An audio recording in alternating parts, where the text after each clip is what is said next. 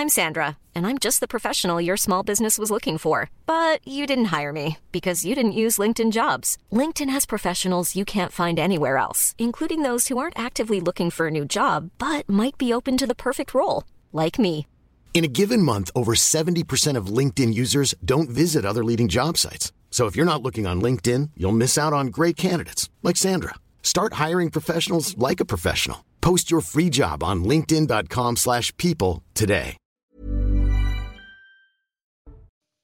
Bonjour à tous et bienvenue dans euh, Punchline sur CNews ce soir. Au sommaire de ce lundi, retour à Sainte-Soline avec ces images de bataille rangées qui évidemment ont frappé les esprits et cette question euh, pour les forces de l'ordre. Comment lutter contre l'ultraviolence qui gangrène les contestations désormais? Le rétablissement de l'ordre, le tout sécuritaire, un défi aussi pour Emmanuel Macron qui doit reprendre la main sur ces questions.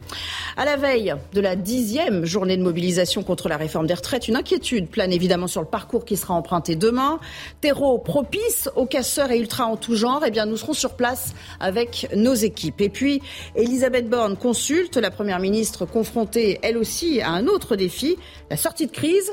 Peut-elle encore apaiser le front social? On en débat juste après le Flash Info. Il est signé Mathieu Devez aujourd'hui. Bonsoir.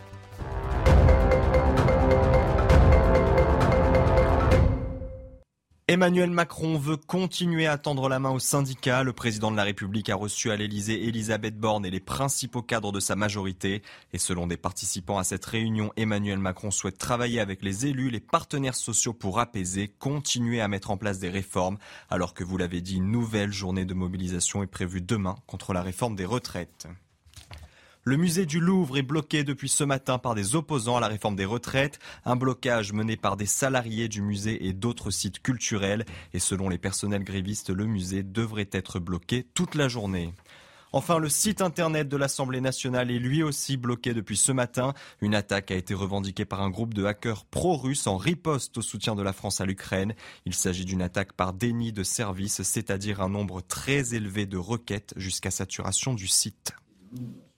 Merci beaucoup Mathieu Devez. C'est parti pour euh, Punchline avec cette question. Que nous disent les images de Sainte-Soline ce week-end du degré de violence atteint dans notre euh, pays? Rarement contestation n'avait euh, dégénéré à ce point dans un affrontement pratiquement par moment à, armes égales, alors que euh, le dispositif de gendarmerie déployé était pourtant inédit.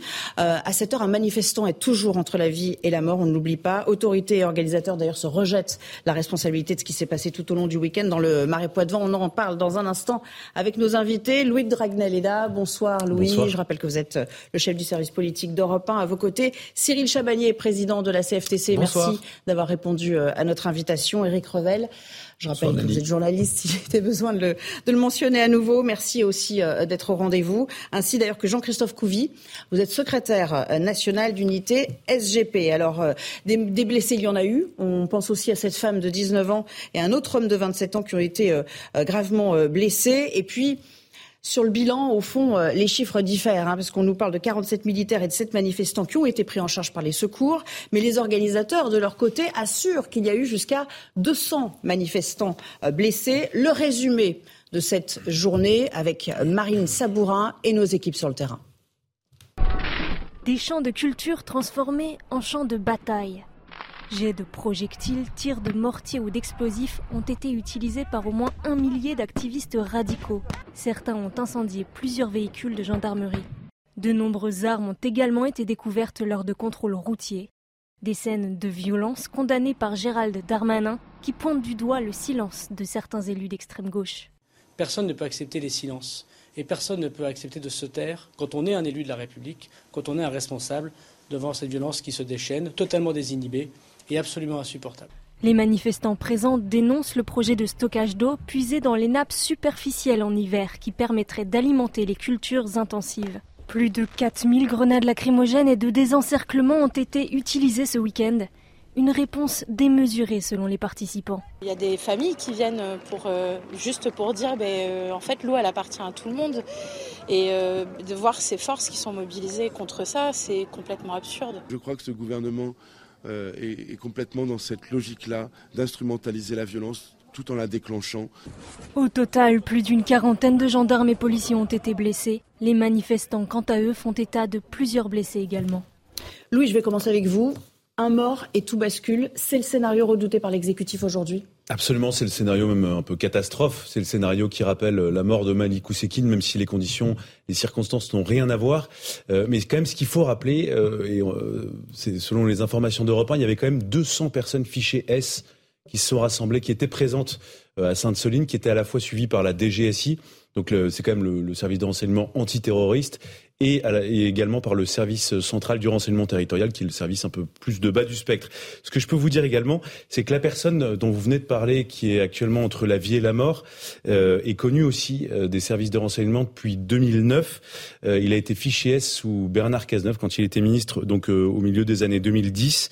Il est né en 1990 et c'est une personne qui est, qui est connue, en tout cas qui est suivie parce qu'il a participé à beaucoup, beaucoup de manifestations qui à chaque fois ont déclenché des heurts, des affrontements violents avec la police, notamment au G7 euh, de Biarritz. Il a participé aussi à des il a été identifié par les policiers euh, dans des black blocs, donc euh, dans plusieurs villes de France, pour s'en prendre aux forces de l'ordre. Il était présent à Notre-Dame-des-Landes, il était assez actif. et puis, en 2011, il a été mis en cause dans une enquête pour dégradation des locaux de la protection judiciaire de la jeunesse de Labège. Il a été placé à cette occasion en détention pendant deux mois. Donc c'est euh, évidemment tout, on ne sait pas ce qui va advenir, donc euh, on peut que lui souhaiter en tout cas de, se rétablir. Mais ce qui est, ce qu'on peut dire, c'est que c'est un profil très politisé euh, qui a été évidemment bien connu des services de police et de renseignement. Jean-Christophe Couvi, évidemment, naturellement, je me tourne vers vous. Un, mot sur le profil de cet individu et de ces individus qui visiblement donc n'étaient pas là par hasard et qui savaient aussi pertinemment ce qu'ils y faisaient. Oui, bah, de toute façon, ils avaient annoncé le, déjà les festivités. Hein. Euh, on savait très bien, on avait des notes de renseignement qui disaient qu'ils étaient très remontés et que de toute façon, ils cherchaient la violence. C'est le but. Hein. Le but, c'est euh, de toute façon, c'est l'anarchie et, et j'allais dire la révolution permanente. Voilà, c'est comme ça. Euh, donc, en fait, si vous voulez, et en même temps, ce qui est, ce qui est quand même fou, c'est qu'à la fin, c'est la victimisation systémique. C'est-à-dire qu'en fait, c'est eux les victimes du système, c'est eux qui, débarquent, qui vont à l'affrontement avec les forces de l'ordre. Euh, moi, j'ai vu des, des colonnes d'assaut, enfin, euh, euh, qui, qui arrivaient. Les, les, collègues gendarmes ont commencé à parler et, et, ont, et ont, exprimé, ont dit qu'ils avaient jamais vu ça, qu'ils recevaient des cocktails Molotov, qu'ils recevaient des boules de pétanque, qu'ils recevaient des, des, des, des bouteilles d'acide avec des détonateurs pour que ça explose et que ça les brûle. Enfin, je, je veux dire, c'est on a, on a atteint vraiment un niveau de, de violence, c'est limite du Je lâche le mot parce que, en fait, en même temps, on terrorise tous les paysans du coin et, on s'attaque aux, forces de l'ordre pour les tuer. Donc il y a une vraie question à se poser, c'est quel est euh, le cadre de, l'engagement? Moi, mais heureusement, les gendarmes, d'ailleurs, ils ont, ils ont lancé 4000 euh, grenades. Ils le disent eux-mêmes, on était nus, c'est-à-dire qu'on n'avait plus de munitions. Et il a presque fallu, euh, certains ont même lancé des cailloux pour se défendre parce que sinon ils y passaient. Quand je dis en préambule, euh, ils étaient pratiquement, euh, ils faisaient jeu égal, ils étaient pratiquement à, force égale. Je, grossis un peu le trait, où on n'est pas tout à fait loin de la réalité par rapport à ce que vous nous dites là sur la manière dont ces individus étaient euh, armés. En fait, anticipé les alors en fait, quand on dit qu'il y a 3200 forces de, de police, c'est pas 3200 forces de police juste au, euh, en bas de la bassine. C'est-à-dire qu'on prévoit des relèves, on prévoit des checkpoints un peu partout pour contrôler un peu la région.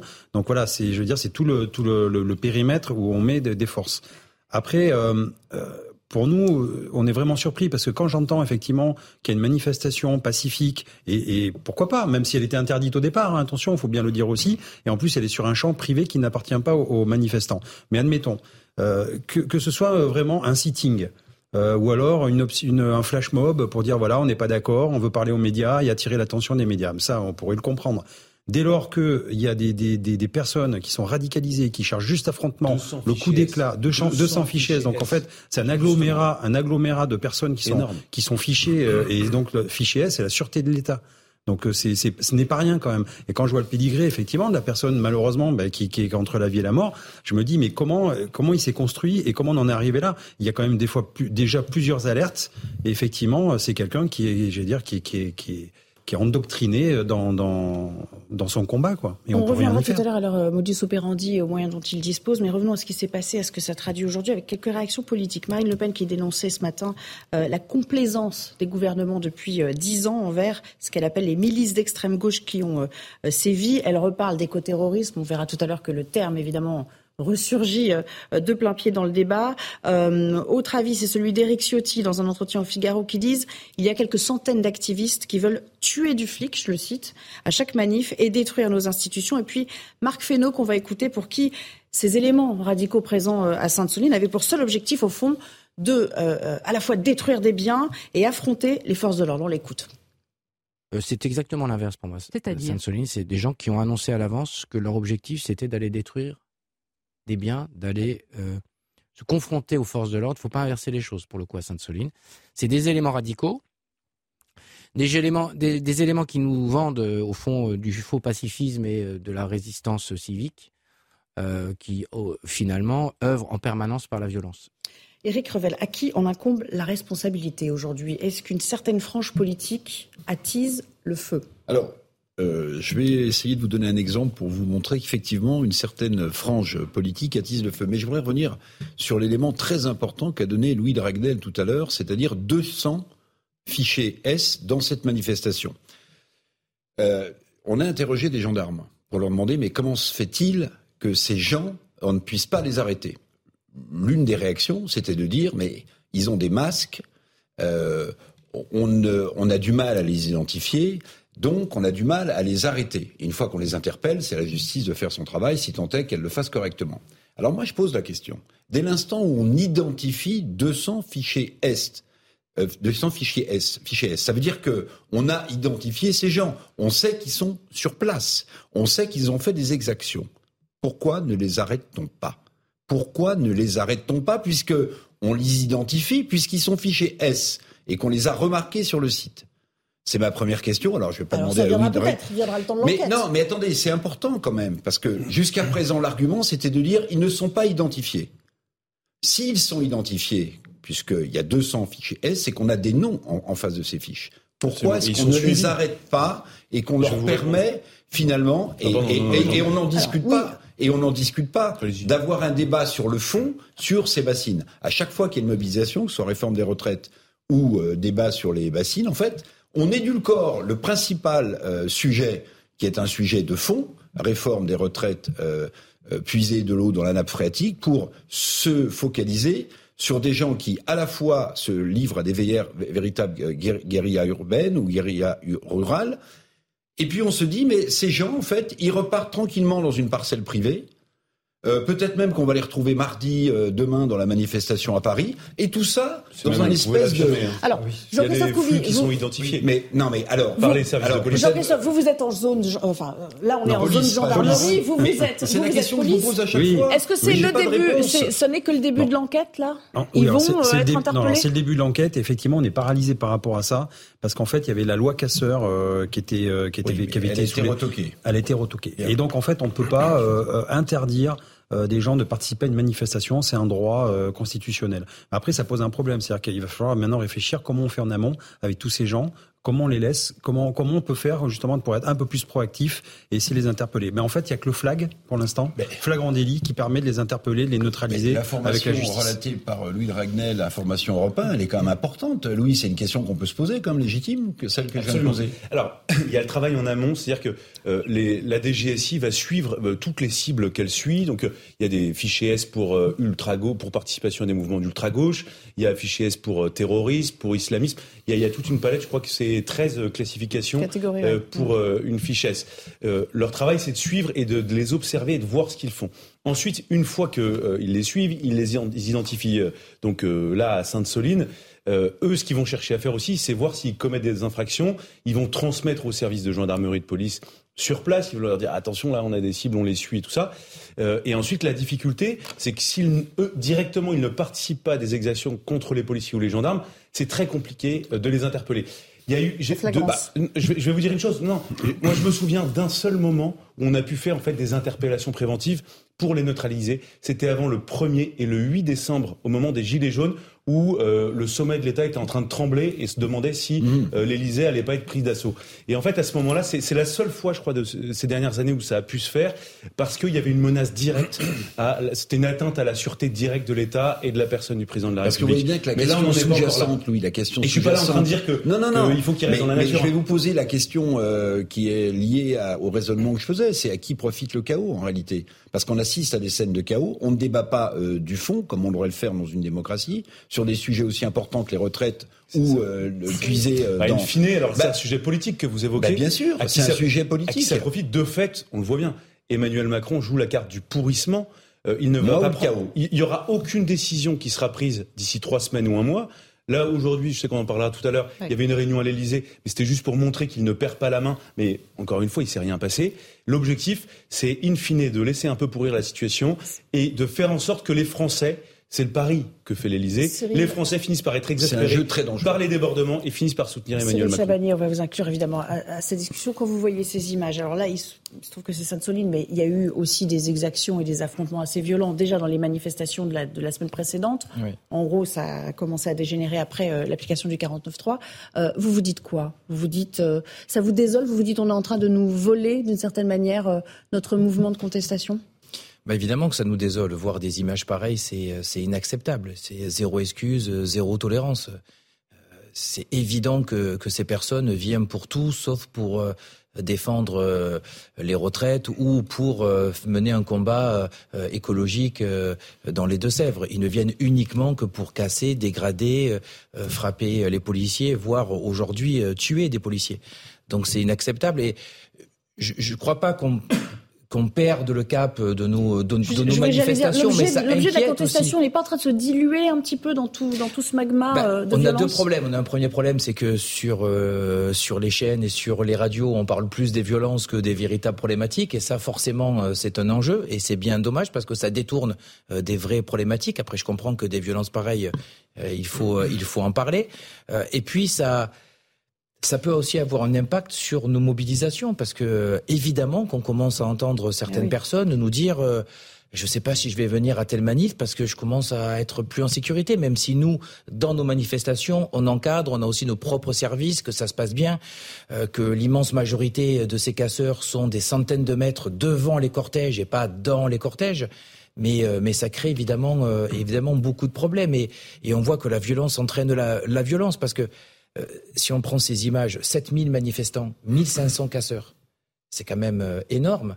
Et si après la police a euh, répondu et parfois peut-être fait des dégâts, y compris chez des manifestants pacifiques, mais enfin le problème du départ, c'est quand même ces 1500 casseurs qui sont venus frapper, essayer de tuer, caillasser les policiers. Et lorsque les policiers répliquent, eh ben, le problème, c'est que la violence crée la violence et une réplique proportionnée, c'est bien dans les mots, mais dans les faits, il y a toujours des choses qui se passent qui ne devraient pas se passer. En tout cas, ça, c'était, pardon d'y revenir, mais ça, c'était pas l'avis de, de Jean-Luc Mélenchon dont vous avez tous aperçu les tweets. Ah, j'ai pas forcément le même avis que Justement, lui, mais vous posez une question tout à l'heure. Est-ce qu'il n'y a pas, euh, au-delà euh, des questions, des questions qu'on posait tout à l'heure sur, euh, on est détourné des sujets de fond et on ne fait que commenter des actes absolument abominables et à qui ça profite. Il y a une autre question aussi qu'on peut se poser c'est est-ce que certains mouvements politiques qui ont pignon sur rue en France n'encouragent pas indirectement ou directement ce type de violence? Et je vais vous donner un exemple.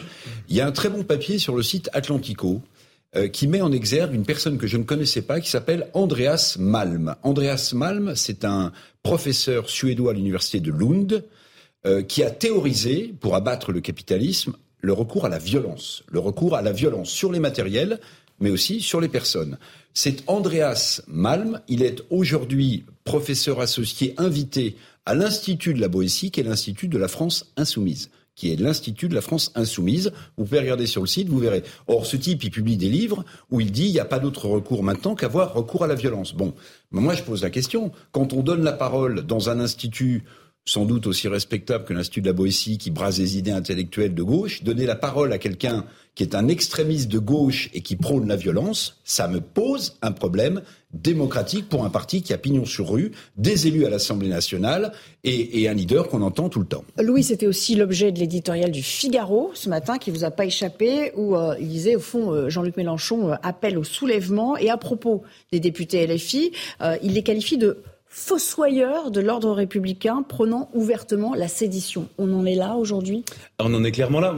C'est une des différences d'ailleurs majeures, enfin il y en a plusieurs, mais avec la crise des Gilets jaunes, c'est qu'entre-temps, il y a eu des élections législatives. Au moment de la crise des Gilets jaunes, vous n'aviez pas autant d'élus qui étaient anti-police, euh, qui souhaitaient en fait euh, indirectement ou directement menacer l'État. Parce qu'en fait, qui dit être anti-police dit être favorable à, en fait à l'effondrement de l'État. Parce que euh, quand on est en période de crise, le dernier outil qui reste à la disposition du politique pour maintenir l'État, c'est la police.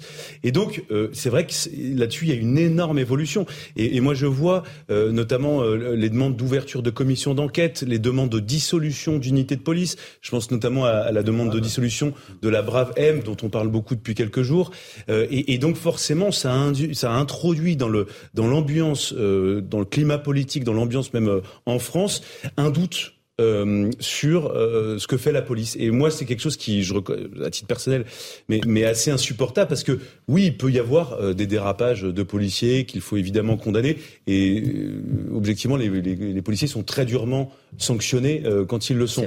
Mais, mais il faut pas jouer avec le feu. C'est-à-dire que quand on attaque la police, on attaque la gendarmerie, il reste plus rien après. Non, mais on crée une immense vulnérabilité. Et moi, ce qui me gêne, c'est que sous couvert de liberté, sous couvert de défense de, de, de, de, de oui, de la liberté, de la démocratie bien il y a des élus qui se lovent là-dedans. C'est un peu comme, euh, d'ailleurs, euh, c'est la même logique que, euh, les, les, les, salafistes, hein, objectivement.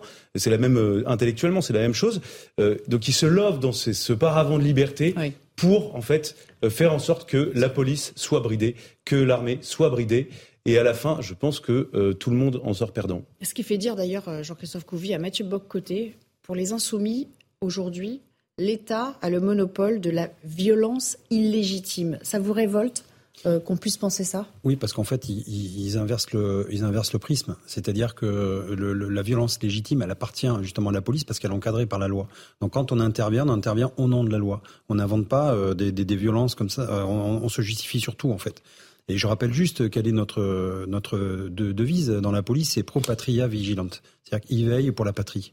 Et donc, en fait, on est là aussi pour sauver des institutions. On est le dernier rempart, justement, vers l'anarchie et l'autarcie.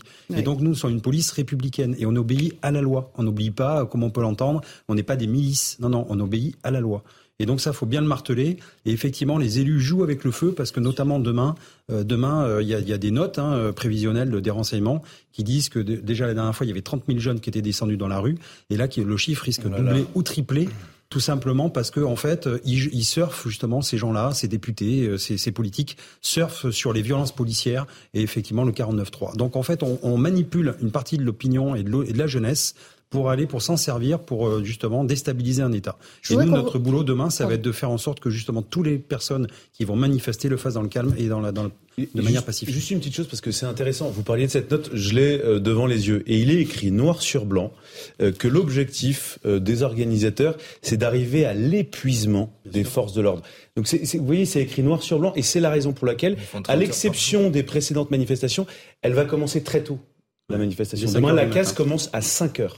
Et, l'objectif, c'est de tenir toute la nuit euh, pour poursuivre cet objectif euh, de d'épuisement voilà des, des forces de l'ordre. On a peut-être aussi parce que le, cordon syndical tenait quand même hein, jusqu'à Oui, mais on a peut-être aussi euh, un petit problème de justice parce que c'est très compliqué d'identifier les black blocs puisqu'ils sont entièrement habillés en noir, ils se changent plusieurs fois, donc c'est très compliqué. Mais il n'y a pas une manifestation où on n'a pas des interpellations de black blocs en flagrant délit. En flagrant délit, il n'y a pas une manifestation où il n'y en a pas. Et on a l'impression que suite à ces flagrants délits, il se passe pas grand chose. On a l'impression de les revoir aux manifestations euh, euh, suivantes. Et moi, c'est ça qui m'interroge parce que la difficulté de les interpeller, qu'on puisse les interpeller qu'en flagrant délit, oh, je comprends très bien ça. Mais même quand ils sont interpellés en flagrant délit, j'ai l'impression qu'il se passe pas grand-chose. En tout cas, on n'entend pas beaucoup de condamnations si, qui soient si, on fait, si, on fait, exception de cet individu, vous vous en souvenez, il y a trois semaines environ, qui avait, il y en a quelques-unes, mais par rapport au nombre d'interpellations, d'un médecin en, intervention. Oui, mais vous voyez, en, moyenne, il y a une centaine d'interpellations de Black Bloc. C'est l'exception qui confirme la règle. Et on a deux, trois condamnations sur 100 interpellations. Ça, ça aussi, ça pose question. Ça repose encore la question de la, réponse pénale qui est euh, largement, euh, si ce n'est inexistante, pardonnez-moi, très important. Dans la République qui est la nôtre, la loi encadre la violence légitime qui est exercée par la police et les forces de l'ordre. C'est un point très important. Pourquoi? Parce que l'extrême gauche qui théorise la violence, comme je l'ai rappelé tout à l'heure avec euh, ce prof euh, Andreas Malm, Andreas Malm, en fait, qu'est-ce qu'il cherche à faire? Il cherche, et j'adhère assez à ce qu'a dit Mathieu, c'est-à-dire qu'en réalité, ils aimeraient pouvoir incarner une violence qui serait légitime de leur point de vue, puisqu'elle serait anticapitaliste. Mais si ces gens continuent à gagner du terrain dans les esprits et sur le terrain, que ce soit dans des champs ou dans les rues de nos villes, alors on voit bien que ce qui est en danger, c'est pas seulement une réforme, c'est pas seulement un débat autour de faut-il puiser ou pas dans les nappes phréatiques, ce sont nos institutions et c'est la République qu'ils veulent atteindre, puisqu'elle incarne, d'après eux, une forme de capitalisme. Donc je mets en garde. Il faut vraiment que la police fasse son job, soit irréprochable, mais continue à incarner la violence légitime, parce que sinon, on basculera dans autre chose.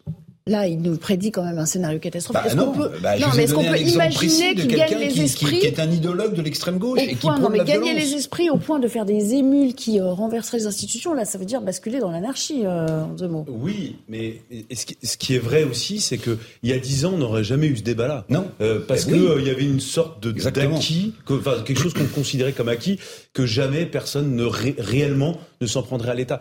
Là, ce qu'on observe quand même euh, dans les notes d'anticipation des services de renseignement, celles que j'ai devant les yeux, euh, c'est une cinquantaine de villes qui risquent d'être saccagées euh, la journée de demain. Il y a 200 villes dans lesquelles il y aura des manifestations, et, et quand on voit les interceptions de messages, les interceptions téléphoniques que nous on nous raconte euh, qui sont faites par les services de renseignement, euh, c'est des choses qui ont de quoi inquiéter réellement. C'est-à-dire que c'est des gens qui veulent, quoi qu'on pense du chef de l'État ou de son gouvernement ou de sa réforme, qui veulent réellement s'en prendre à la personne du président de la République, qui veulent s'en prendre au gouvernement, qui veulent, ils veulent faire chuter tout le monde. Mais derrière la chute du gouvernement politique, ce qu'ils veulent, c'est l'effondrement de l'État. C'est-à-dire qu'il n'y aura pas un successeur euh, du Parti Socialiste ou des LR ou de je sais pas quoi qui remplacera Macron. L'objectif, c'est vraiment l'anarchie, C'est qu'il n'y ait plus d'État. Voilà. Euh, On en reparle évidemment euh, de cette note des renseignements. On entendra aussi sans doute Gérald Darmanin dans, dans l'heure qui suit affiner le dispositif qui a été prévu pour demain. Je vous le rappelle, c'est la dixième journée de, de mobilisation, de contestation de la réforme des retraites. Euh, on s'interrompt quelques minutes et puis on revient sur CNews pour la suite du punchline. De retour avec vous sur euh, CNews pour la suite de Punchline. On continue le débat dans un instant, juste après le rappel des titres, signé Mathieu Devez à nouveau.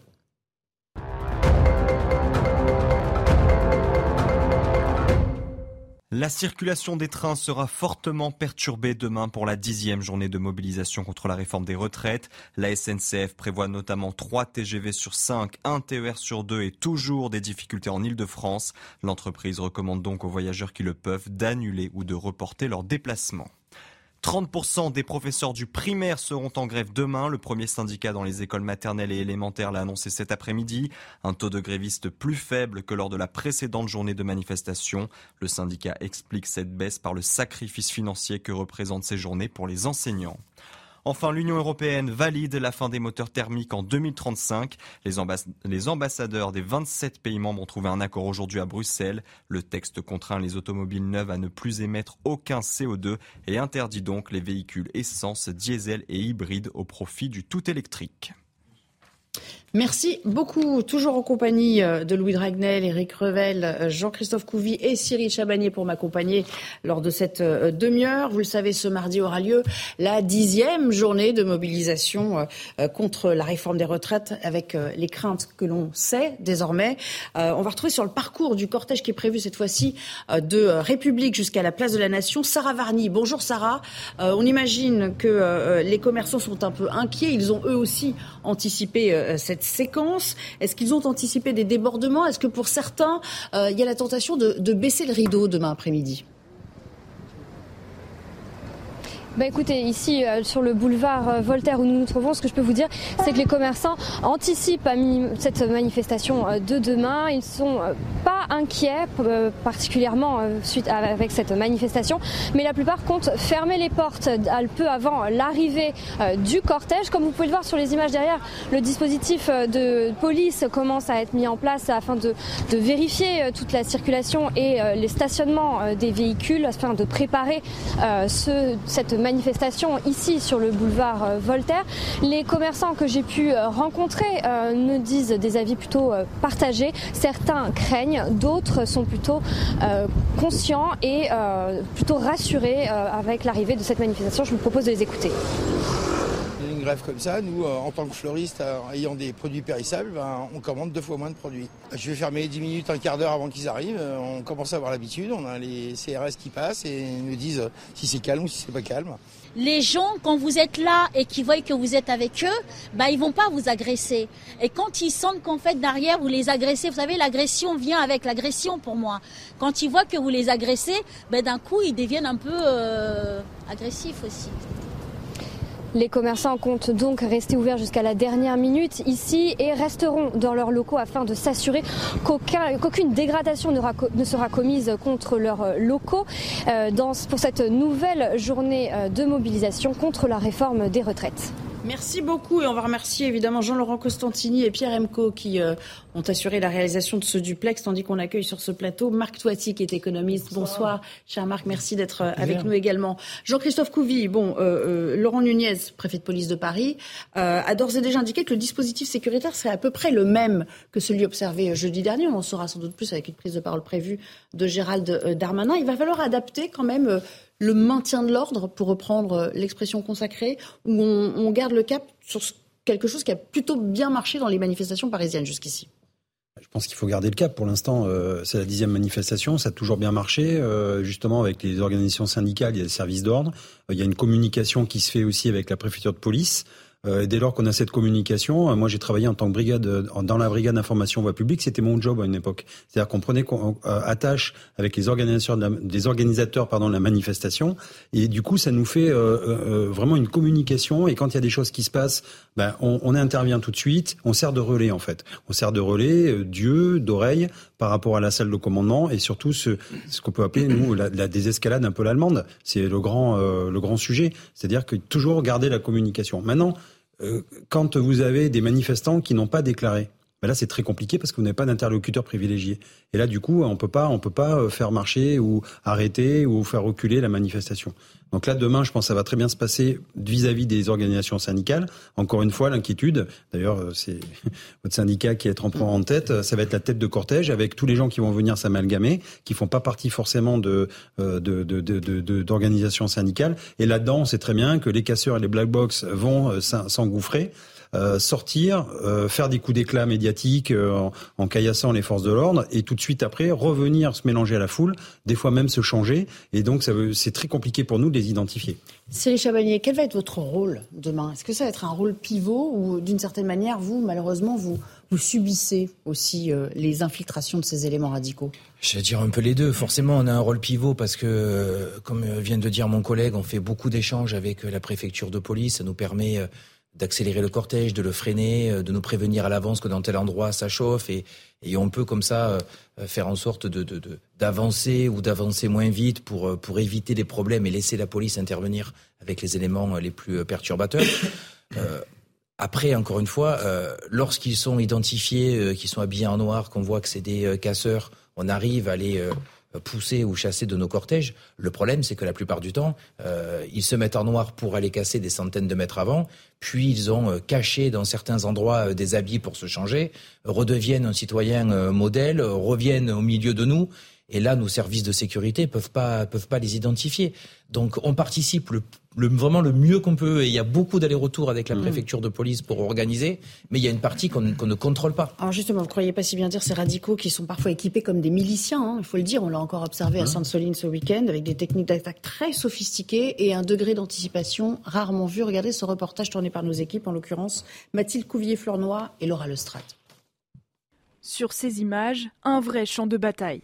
Face aux forces de l'ordre, des black blocs bien organisés qui opèrent en plusieurs colonnes compactes. Une stratégie quasi militaire. Ils progressent maintenant à la manière des escadrons euh, de la gendarmerie nationale ou des CRS.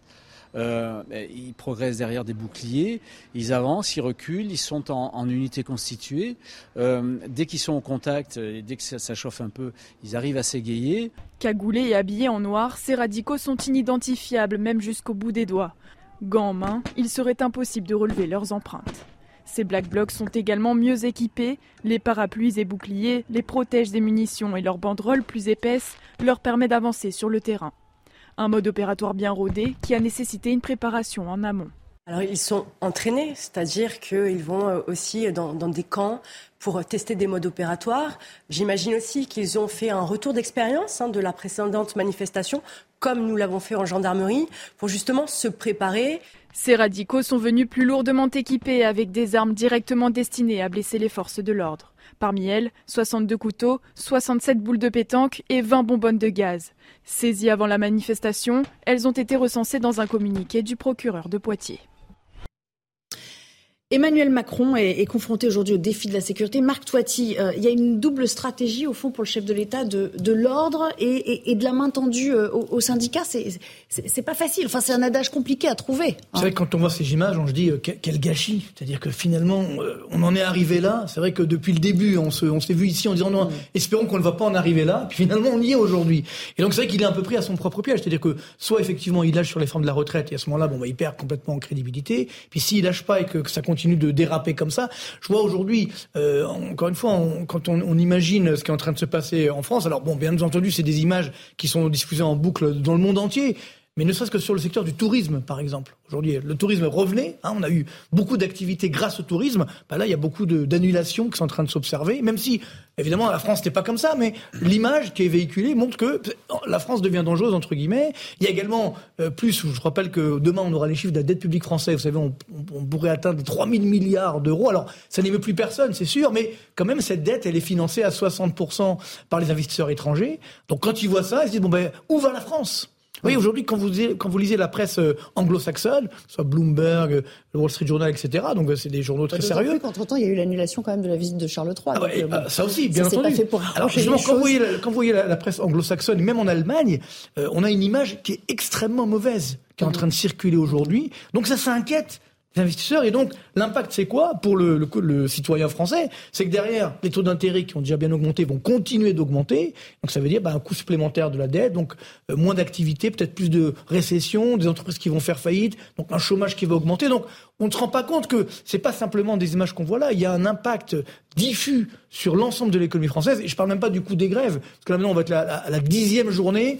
J'avais fait un calcul, on est autour des 5 milliards d'euros de coûts euh, dur, on va dire, de cette grève. Donc c'est un coût énorme pour l'ensemble de l'économie française. Alors que précisément, euh, Éric Revel, euh, Emmanuel Macron avait fait, euh, comment dire, reposer son bilan sur ces réalisations-là, c'est-à-dire la baisse du chômage, le fait de donner des gages aussi à Bruxelles. C'est ça participe aussi, hein, la réforme de retraite de, de ça, c'est pour gagner des, des points de, de, PIB. Ça pourrait se retourner complètement contre lui et ça là, ce serait un grand patatras d'une certaine manière? Bah, euh, D'abord, bon, le chômage a baissé en France. Ça, c'est indéniable. Maintenant, ce que dit Marc Toiti est juste, c'est-à-dire que euh, c'est les entreprises euh, qui créent de l'emploi. C'est pas un claquement de doigts ou une décision.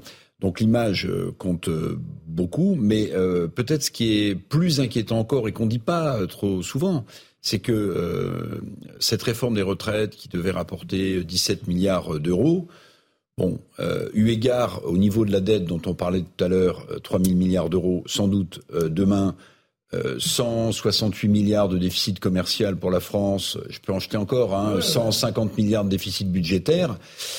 bon, la réalité aussi, il faut le dire, c'est que vous avez un plan de résilience qui a été décidé par l'Europe après la crise Covid de 750 milliards d'euros. Et c'est vrai que euh, Bruxelles impose des exigences. Alors c'est pas la réforme des retraites en tant que telle qui est imposée, mais c'est de montrer pas de blanche budgétaire pour montrer que la France fait des efforts. Sinon, le cataclysme, notamment sur les taux d'intérêt, risque de, de, se produire. Et regardez ce qui s'est passé en Espagne. Il y a un gouvernement de gauche en Espagne qui a fait une réforme euh, des retraites en taxant les revenus. Bon, bah, c'est une politique de gauche.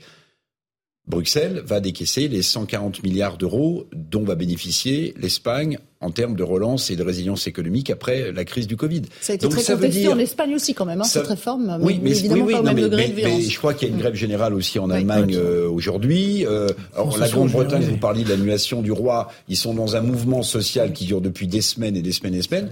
Ce que je veux dire, c'est qu'il y a aussi la mainmise de Bruxelles qui est indéniable d'un point de vue euh, financier. Il faut pouvoir répondre à ces exigences. Alors vous me direz, ça tombe bien parce que le président de la République, il parle plus jamais de souveraineté nationale, mais que de souveraineté européenne. Bon, il est, il est dans cette idée-là. Juste sur Bruxelles, si je peux me permettre, parce que c'est pas effectivement euh, uniquement pour Bruxelles. C'est quand même c'est l'enjeu effectivement pour la, la, crédibilité, le sérieux de la France, tout simplement. Euh, donc voilà. Donc après c'est que, que, Bruxelles, parce que souvent on montre voilà c'est à cause de l'Europe etc. Donc après c'est pourquoi d'ailleurs on n'est jamais pro-européen. On comprend pourquoi. Mais le vrai enjeu aujourd'hui il est là, c'est qu'on a un problème. Nous l'économie française, on a pendant euh, moins de trois ans augmenté notre dette publique de 582 milliards d'euros pour pas grand chose, hein, pour une petite bah, augmentation du PIB. Louis, bah, le quoi qu'il coûte, nous a coûté le, chômage partiel au début, le chômage indemnisé, c'était important. Quand au début, c'est vrai, mais sauf que maintenant, attention, l'emploi, c'est une variable retardée de l'activité. Donc maintenant que l'activité est en train de baisser, les chiffres du chômage en hausse, on va les avoir dans les prochains mois. Le, chef de l'État, il n'a pas le choix aujourd'hui. C'est le retour de l'ordre, ne rien laisser passer malgré les critiques. C'est à ce prix qu'il redressera euh, le, cap, enfin, qu'il reprendra le, gouvernail Alors en tout cas, c'est le pari que lui fait. Euh, la difficulté, c'est qu'il sait en fait qu'il euh, a beau faire ce qu'il veut, s'agiter dans tous les sens là pendant trois semaines, ça ne changera rien, il ne prendra pas un point dans l'opinion publique. Donc ce qu'il est en train de faire, c'est qu'il est en train de laisser, alors ça s'appelle la stratégie du pourrissement, ça peut être la, non-décision, l'absence de décision, vous appelez ça comme vous voulez, mais en fait ce qui est en train de se... Il, a, il a organisé une réunion donc euh, à l'heure du déjeuner aujourd'hui avec sa première ministre et ensuite il y avait euh, tous les acteurs de la majorité pour montrer qu'il n'est pas absent, que ça l'intéresse et tout ça. Mais en fait, il a redit à la première ministre ce qu'il lui avait déjà dit euh, la semaine dernière au journal télévisé de, de, TF1 et de France 2. et en fait, ce qui, voilà, ce qui va se passer, c'est que pendant trois semaines, il va rien se passer à peu près. L'objectif, c'est de laisser un peu donc pourrir. Les Français vont être spectateurs, les témoins des abusés, des violences euh, demain, vraisemblablement. On rappelle, hein, pour lui, il s'agit de tenir jusqu'à la décision du Conseil constitutionnel. Absolument, qui a 30 jours donc pour euh, rendre sa décision. Euh, mais donc, en fait, on est dans un temps à la fois court et long, mais, ça peut être très long si on compte des scènes de violence tous les soirs.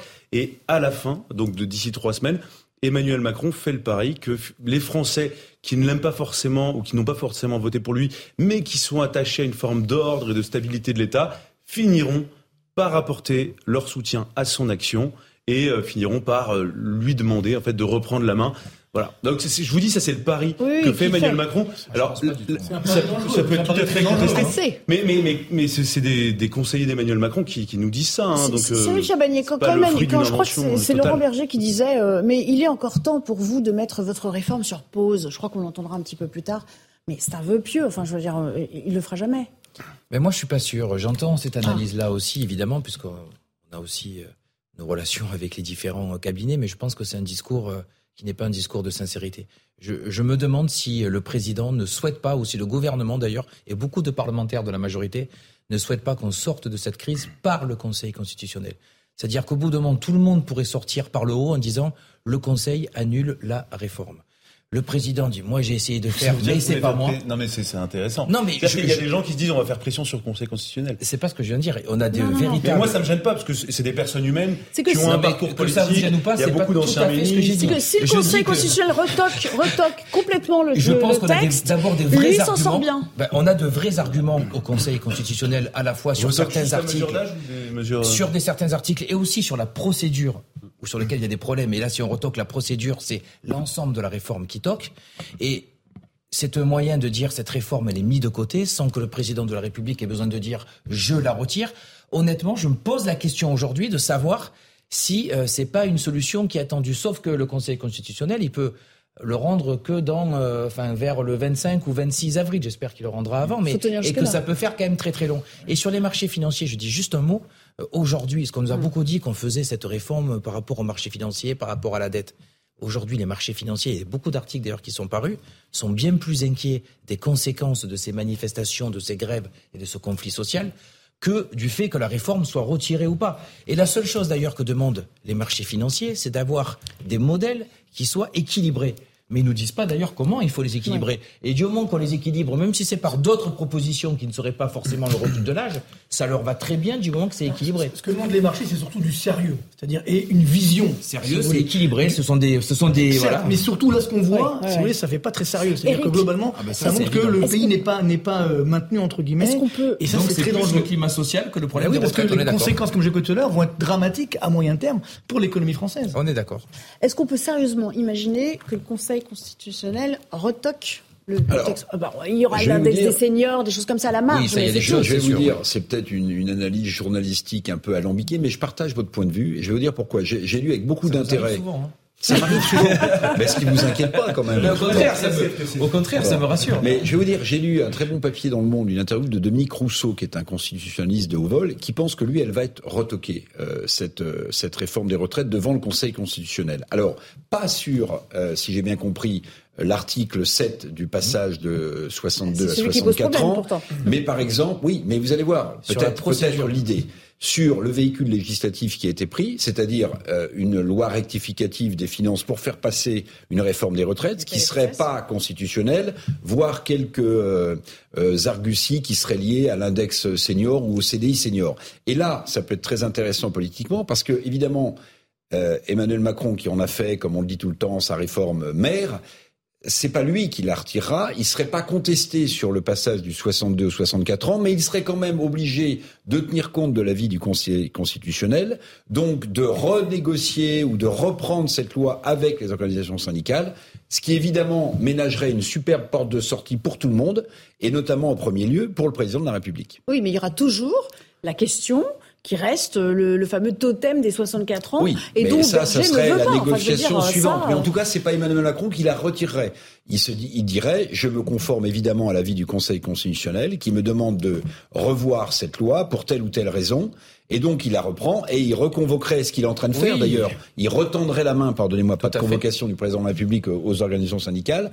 Il retendrait la main ce qu'il a déjà amorcé en direction de l'intersyndicale en disant bon bah voilà, je me plie évidemment à l'avis du Conseil, Mesdames, Messieurs, plus, les syndicats vous devez renégocier, euh, par voilà, définition, moi, ce que on je peut aborder d'autres sujets. Je l'ai dit à plusieurs on reprises, peut aborder en tout cas d'autres propositions ouais. que les 64 Louis, ans. c'est un scénario que vous aviez envisagé, en tout cas euh, politiquement, ça pourrait être euh, du gagnant-gagnant d'une certaine manière. Alors tout le monde espère, tout le monde espère que ce scénario se produise exactement comme Éric Revel vient de le présenter. Euh, ensuite, voilà, euh, le Conseil constitutionnel, tout le monde euh, s'attend à ce que ce soit une espèce de Cour suprême extrêmement indépendante. Je remets absolument pas en question la probité des personnes qui, des, neuf membres qui constituent ce Conseil constitutionnel, mais ce sont des gens qui ont une histoire. C'est des gens qui ont été nommés par un président de la République, pour certains d'entre eux. Il y a nombre d'inimitiés aussi. Il y a des inimitiés, mais je, je, vois notamment, je sais pas, il y a deux anciens ministres d'Emmanuel Macron, mmh. au moins. Il y a Jacques Mézard et Madame Gouraud. Euh, il y a des relations, mais il faut que ça se passe quand même correctement. Oui, Pardonnez-moi, on peut inverser l'argument. C'est-à-dire que quand vous avez mis en place des gens en respectant leur probité et leur indépendance, c'est beaucoup plus facile de leur faire passer le message. Mais exactement. Justement.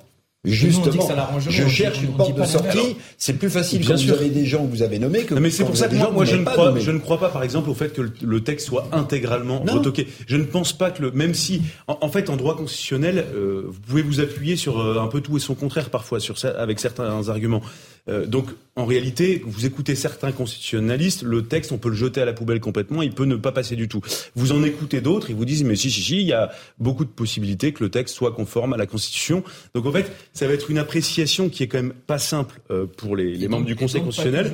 Donc, c'est pas que juridique, mais évidemment, et puis ce sont des personnes donc, humaines. Si vous avez des amis qui vont trancher, mais alors je sais que c'est ça, c'est, ça peut paraître insupportable ce que je dis, mais de fait, ce sont des personnes humaines ah euh, qui vont prendre cette temps, décision. Le temps avançant et le temps aidant, et, et, et les violences peut-être euh, allant croissant, euh, finalement, ils vont peut-être se transformer au-delà de l'aspect juridique stricto sensu en juge de paix ces membres, ces sages. Absolument, c'est, tout va, à fait ça possible. Va forcément être un peu des ça qui va Mais c'est pour ça que je pense que tout ne sera pas validé, tout ne sera pas jeté. La question, c'est quels sont les articles qui sont censurés? Est-ce que c'est sur l'index senior? Est-ce que c'est sur une autre mesure? Si c'est objectivement, si c'est sur la mesure d'âge à 64 ans, ce serait perçu comme une déclaration de guerre à, à, à, l'égard du président de la République. Vous avez vu que quand c'est moi qui l'ai dit, il dit non, ça va pas arriver. Quand c'est Eric qui dit, c'est peut-être. Ah oui, vous avez vu quand même qu'il a pas. Je vous posais la question. Je suis quand même. Mais parce que ça m'amuse d'entendre un responsable syndical qui dit peut-être euh, des influences. Des... Mais non, c'est quand même moi qui ai lancé ce débat. Mais bien sûr, mais c'est j'aimerais, j'aimerais quand même qu'on revienne à, à, ce qui va se nouer euh, euh, et se jouer demain sur le terrain avec des policiers J'aimerais quand même euh, qu'on en parle avec vous, Jean-Christophe Couvi, parce que vous êtes euh, encore parmi nous. Cette fatigue qui s'installe, euh, on, a plusieurs témoignages de CRS qui étaient déjà dans les mobilisations passées et qui, il faut le dire, redoutent quelque peu hein, ce qui va se passer dans les, jours à venir. Écoutez cet extrait. On se pose la question si le, soir on va rentrer entier à la maison. Est-ce qu'on va être blessé? Est-ce que voilà, comme de toute façon la violence elle est dirigée vers nous, on est le dernier rempart de, la République. On a des cellules de psychologues qui sont qui sont à notre disposition. Il y a des collègues qui prennent euh, des rendez-vous, qui euh, en parlent. Après, on essaye déjà de faire des débriefings à l'issue de si on a vécu une grosse journée, bah de se retrouver euh, après le boulot et voilà de d'en parler, d'échanger, euh, de façon à évacuer tout ça quoi. Il y a, Jean-Christophe Couvi, cette fatigue, cette lassitude qui s'installe. C'est pas nouveau. Hein. On avait coutume de parler du blues des policiers qui, euh, par ailleurs, euh, avaient toutes ces heures euh, supplémentaires mmh. euh, non payées, des millions d'heures hein, qui se sont accumulées. Et puis on rappelle quand même que ces policiers, en grande partie, contestent euh, le, le, fondement même de, de, de, la réforme des retraites. Ils ont participé euh, au cortège passé, c'est-à-dire que d'une certaine manière, aujourd'hui, ils sont pris euh, un peu en, en, en, tenaille de ce qui se passe. Ah oui, alors effectivement, le, dès qu'il y a un problème social en France, enfin un problème en général, même souvent on fait le 17. C'est-à-dire qu'on appelle les policiers à la rescousse et on dit voilà, il y a un souci, euh, il faut intervenir, ou alors euh, euh, c'est vous les garants justement, comme je disais tout à l'heure et comme disait le, le, collègue de, de, de, la République. En fait, on est le dernier rempart justement. Après, voilà. Et donc cette résilience euh, elle est difficile en fait parce que effectivement c'est une charge missionnelle, émotionnelle. Euh, là on voit bien qu'il y a une stratégie même des manifestants, euh, certains radicalisés, mais de, de commencer dès le matin, 5 heures du matin, pour étirer comme ça jusqu'au soir, 2, 3 heures, 4 heures du matin. Et effectivement quand vous avez une vacation, on appelle ça, c'est-à-dire une journée de travail qui fait 16 heures là, par exemple, sur certaines manifestations. Il y a des CRS qui ont travaillé 24 heures d'affilée, et quand on dit 24 heures d'affilée, c'est sans dormir. Donc vous imaginez bien que quand vous êtes dans une, une haute intensité de combat de rue, euh, de, d'agression, de, de, maintien de l'ordre, ben à un moment donné vous saturez et puis à un moment donné vous perdez aussi un peu de la lucidité. Et ben des fois c'est justement le geste de trop ou alors le mouvement d'humeur et qui ont fait tout de suite euh, le 20h euh, en disant ça y est, regardez, j'ai la photo parce qu'en fait on a aussi beaucoup de beaucoup de monde maintenant euh, qui prennent des photos, qui filment. moi quand je vois mes collègues qui veulent travailler et qui ont des appareils photo, des caméras à 10 cm de leur visage et que les gens arrivent en disant mais j'ai mon droit, j'ai le droit, vous pouvez pas m'empêcher et qu'on leur demande de bouger, d'obtempérer parce que nous on a besoin de travailler tranquille dans un espace, une bulle de sécurité, bah, je peux vous dire que ça vous prend beaucoup et, et à un moment donné votre, votre résilience eh ben, elle, elle, elle atteint ses limites. Et de temps en temps, ben, il faut aussi se mettre à notre place. Alors je sais qu'il y a des, des, des, personnes qui le comprennent et d'autres qui vont faire exprès pour nous faire disjoncter. Et donc toute la mesure du policier, justement, cette, cette expérience, c'est de pas justement tomber dans ce côté un peu obscur en disant euh, tout le monde est contre moi. Mais ça, c'est hier j'ai écouté la directrice de l'IGPN qui parlait justement de, du travail qui est en amont sur la résilience des policiers. Il faut aussi que notre administration comprenne qu'on a besoin d'avoir des temps de repos, on a besoin d'avoir autant des pics d'activité, mais aussi des pics, j'allais dire, où on redescend. Et, travailler euh, en haute intensité, euh, c'est comme dans un match de rugby. C'est-à-dire qu'à un moment donné, vous êtes toujours en intensité, intensité, puis vous arrivez dans le rouge. Et si vous n'avez pas un petit moment pour redescendre et récupérer, eh ben c'est là où vous faites la faute, l'erreur, ou alors le geste, le geste un mot sur les fameux enregistrements audio qui ont beaucoup été euh, diffusés, sur les menaces proférées par euh, certains euh, policiers. Ça, vous énerve? Vous dites on nous pousse à bout, on pousse toujours plus loin, et puis après on, nous fait de, mauvais ou de faux procès? En fait, ben, je rebondis par rapport à ce que je vous disais, c'est-à-dire que quand on travaille beaucoup, quand on est vraiment sur le, sur le front, euh, forcément à un moment donné on va perdre de la lucidité et, euh, et tout, tout le j'allais dire le, le, ce qu'il faut en fait c'est justement c'est travailler sur l'encadrement. Et c'est ce que mes collègues euh, subissent. Et c'est vrai qu'à un moment donné il y a un ras-le-bol. Et donc on s'exprime et on se met au niveau des manifestants. Il faut il faut avoir de la retenue. Maintenant je, je encore une fois nous on est respectueux des, des lois. Euh, et comme on dit souvent bah écoutez s'il y a eu une faute et je dis bien si parce que j'aime bien aussi que mes collègues puissent expliquer, se défendre. Donc il y a des instances pour ça, des instances de discipline. Et puis déjà avant de discipline, il y a une enquête et on verra s'ils ont fauté ou pas. Mais c'est vrai que le tribunal médiatique et politique, tout de suite, euh, ben moi ça me ça m'inquiète un peu et ça me gêne parce que autant pour des délinquants on va leur trouver des excuses euh, on va c'est l'individualisation de la peine on va regarder leur, leur, leur jeunesse leur parcours mais pour les policiers nous on n'a pas le droit c'est-à-dire que dès lors qu'on est rentré dans l'institution on doit être blanc mais surtout pas noir ou gris. Voilà. Marc toi réaction. Oui, c'est pourquoi cette stratégie moi, du pourrissement qu'on entend ici ou là me paraît extrêmement dangereuse. Parce que si on reste encore Je vous coupe, pardon, ah, euh, on va écouter Gérald Darmanin qui ah, va donner précisément des, des, Mesdames, Messieurs, depuis trois mois, les policiers, gendarmes et sapeurs-pompiers sont particulièrement mobilisés sous l'autorité des préfets de la République pour assurer l'ordre public et la protection des biens et des personnes sur tout le territoire national. Les huit premières journées nationales d'action syndicale se sont très bien déroulées du fait des syndicats, que je souhaite ici remercier, et de la bonne coordination entre les organisations des manifestations et les forces de l'ordre. Lors de ces premières journées, aucun incident majeur n'est venu entacher l'encadrement d'un droit fondamental en France, celui de manifester en toute sécurité. En revanche, depuis le 16 mars, les forces de l'ordre sont confrontées à des actions extrêmement violentes en dehors des mots d'ordre syndicaux, notamment dans le cadre de manifestations non déclarées, prolongées ou interdites. Depuis le 16 mars, des sous-préfectures, des préfectures, des commissariats, des tribunaux, des mairies, des permanences politiques subissent des dégradations, des incendies et des tentatives d'incendie. En voici quelques exemples notables. Le 16 mars, la préfecture de la Côte d'Or a été la cible de tirs de mortier. Le 17 mars, la mairie du 4e arrondissement de Lyon a subi d'importantes dégradations et une tentative d'incendie. Le 19 mars, la préfecture de l'Isère a été la cible de cocktails Molotov. Le 21 mars, la préfecture de l'Ariège a subi une tentative d'incendie. Le 23 mars, une tentative d'incendie au tribunal administratif de Nantes. Une tentative d'incendie à la sous-préfecture et au commissariat de Lorient. Une attaque au mortier de la sous-préfecture de Saint-Nazaire. Des attaques au cocktail Molotov de la mairie de Bordeaux. Tentative d'incendie de la préfecture d'Alès. Depuis le 16 mars, nous dénombrons 114 actes de vandalisme contre des permanences politiques et parlementaires, 128 actes de vandalisme contre des bâtiments publics et 2179 incendies volontaires partout en France. Depuis le 16 mars, 891 policiers et gendarmes clairement dirigés contre eux et 47 gendarmes particulièrement blessés le week-end dernier dans les Deux-Sèvres, parfois très gravement.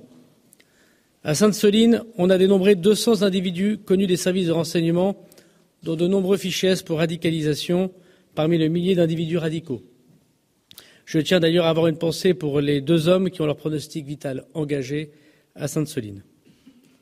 Dans les Deux-Sèvres, nos gendarmes ont fait face à un déferlement de violence inouïe de la part d'individus armés, violents, et qui ont bravé l'interdiction de ces manifestations pourtant interdites depuis le 17 mars et connues de tous. Ils avaient clairement pour objet de blesser ou de tuer les gendarmes. Je le dis avec gravité, ces actes sont absolument intolérables. Nous ne laisserons pas s'installer la loi du plus fort et la violence de l'ultra-gauche. Je tiens aujourd'hui comme hier et comme demain à réaffirmer un soutien sans faille à nos policiers, à nos gendarmes, à nos sapeurs-pompiers, à toutes ces femmes et ces hommes qui, au péril de leur vie, assurent l'ordre public, qu'ils sachent qu'ils ont toute ma confiance. Je sais quel est l'honneur et quel est leur travail. Ils méritent d'être respectés, d'être remerciés.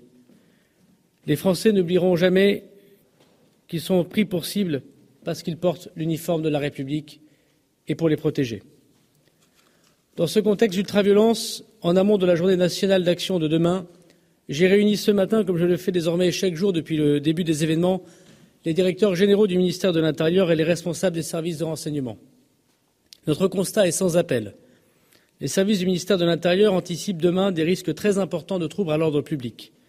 Plus de 1000 éléments radicaux, dont certains venus de l'étranger et d'autres qui étaient présents à Sainte-Soline ce week-end, pourraient rejoindre le cortège parisien et mener aussi des actions dans les villes de Lyon, Rennes, Nantes, Dijon et Bordeaux. Ces éléments radicalisés, issus de l'ultra-gauche et de l'extrême-gauche, tentent de prendre en otage les cortèges syndicaux. Ils viennent pour casser, pour blesser et pour tuer des policiers et des gendarmes. Leur objectif n'a rien à voir avec la réforme des retraites. Leur objectif est de déstabiliser nos institutions républicaines et de pousser la France à feu et à sang. Devant cette situation, j'ai décidé de déployer un dispositif de sécurité inédit, composé de 13 000 policiers et gendarmes, dont 5 500 à Paris. 90 unités de forces mobiles seront déployées demain, un niveau de mobilisation jamais atteint jusqu'alors.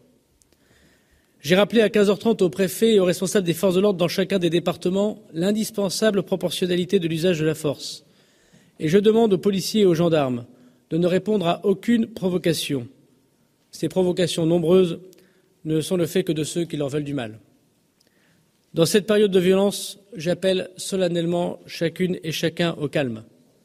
Dans cette période de violence, j'appelle les syndicats à défendre le droit de manifester en condamnant fermement toutes ces violences, comme ils l'ont toujours fait avec une dignité qui leur fait honneur.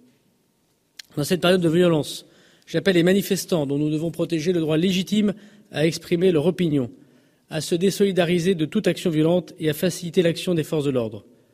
Je veux leur dire qu'ils peuvent se rendre sans craindre demain les manifestations grâce à la mobilisation sans précédent des policiers et des gendarmes.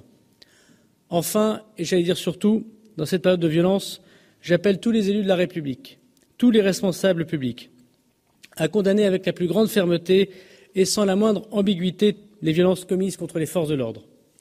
Trop de silence, trop d'attaques contre les policiers et les gendarmes légitiment les violences et peut-être les espèrent.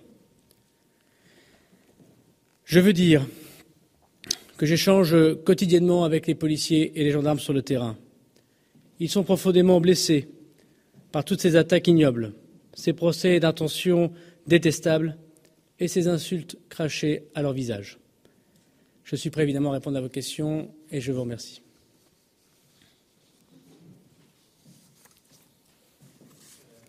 donne un micro, s'il y en a un. Sinon, allez-y, monsieur. Voilà, Gérald Darmanin qui euh, assure encore les forces de l'ordre de son plein soutien, qui a donné des précisions sur le dispositif de sécurité, euh, un, dispositif encore renforcé euh, par rapport à ce qu'on imaginait. Il y aura 5500 policiers à Paris, 13 000 forces de l'ordre partout en France. Et évidemment, il parle de l'indispensable proportionnalité de l'usage de la force, enjoignant les forces de l'ordre à ne répondre à aucune provocation on sait très bien qu'il fait référence à ce qui s'est passé euh, ce week-end à Sainte-Soline. Tout le monde a ces euh, images terribles euh, en, tête et qui demande au passage aux, aux, partis et aux syndicats de condamner sans ambiguïté les violences qui règnent dans les cortèges. Sur notre antenne, nous ont rejoint Louis de Ragnel, chef du service politique d'Europe 1, Éric Revel, journaliste, Marc Soiti, économiste, Jean-Christophe Couvi, secrétaire national Unité SGP, et puis Fabien Villedieu, représentant Sudrail. Ma première question, évidemment, s'adresse à vous, euh, Fabien Villedieu, vous condamnez sans ambiguïté. Vous avez l'impression que euh, ces ultras, ces radicaux euh, tentent de vous déposséder de votre mouvement, de votre lame de fond de contestation? Bah, Très honnêtement, moi, quand je suis venu ce soir, je pensais qu'on avait parlé de la mobilisation demain. La réforme des retraites, en fait, on parle que des sujets de sécurité avec une intervention. On a l'impression qu'on est quasiment en guerre. Voilà. Ça vous paraît pas euh, légitime de se poser ce genre de questions Non, mais moi je trouve même euh, à qui profite le crime quoi. Franchement, on aurait fait une intervention. Surtout demain, ne venez pas parce que euh, la France va être à feu et à sang. Je trouve qu'aujourd'hui il y a un retournement de situation où on passe, on passe d'une crise sociale majeure qui s'acheminait avec le 49-3, avec une crise démocratique majeure, et dont la seule réponse du gouvernement, c'était quoi? C'était envoyer la police au charbon. Donc fatalement, ça ne pouvait que mal se passer. Voilà. Moi, le problème, c'est qu'à chaque fois on arrive, alors Monsieur Villedieu, est-ce que vous dénoncez euh, tel acte fait euh, dans telle ville, tel acte fait dans une autre ville euh, où quelque chose brûle ou je ne sais quoi, j'en passe et des meilleurs. Mais moi, je veux aussi dénoncer parce qu'on sait notre droit de dénoncer également. Je n'ai aucun problème avec la police. Par contre, j'ai un vrai problème avec les violences policières. Et il y a des violences policières qui ne sont pas dénoncées par le, par le ministre de l'Intérieur. Et je tiens à dire quand même que moi, j'ai des collègues. Voilà. J'ai deux copains un qui vient de perdre un œil gauche à la manifestation de jeudi, qui est un agent du matériel, qui est un responsable syndical, qui est un élu municipal, qui a trois gosses, il est parti en manif, c'est quelqu'un de pacifiste, et ben maintenant il a perdu un œil. Un autre collègue qui s'est retrouvé avoir cinq points de suture suite à la manifestation, qui est pas quelqu'un de violent, et un collègue de la RATP qui aujourd'hui, je viens d'apprendre euh, il y a une heure, qu'il a 15 agrafes dans le crâne parce qu'il s'est pris euh, un coup de matraque sur la tête. Donc moi j'aimerais bien aussi qu'on dénonce aussi parce qu'on passe notre temps à nous demander de nous justifier. Donc je vous le dis une fois, dix fois comme à chaque fois j'ai dit, la violence ce n'est pas l'arme des organisations syndicales, ça dessert la cause. Une fois qu'on a dit ça, j'aimerais aussi entendre le ministre de l'Intérieur qui dit qu'il y a des comportements qui sont inadmissibles du côté, non pas de la police, parce que je ne vais pas généraliser, voilà, mais de certains membres de la police avec des faits réels. D'accord. Mais là, vous parlez de victimes collatérales ou de gens qui auraient été visés pour ce qu'ils représentent. Les images de violence, on ne les a pas inventées quand même. Vous les avez vues comme nous.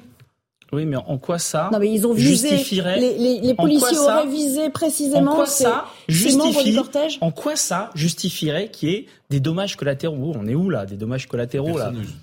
Mais les dommages collatéraux. sauf que ça, c'est pas dénoncé par le ministre de l'Intérieur. Et aujourd'hui, euh, Aujourd'hui, à ce que je sache, il y a un jeune. Alors moi, je suis pas pour entrer dans ce qui s'est passé ce week-end, mais il y a quand même un jeune qui est entre la vie et la mort en ce moment et qui est sur la table d'opération.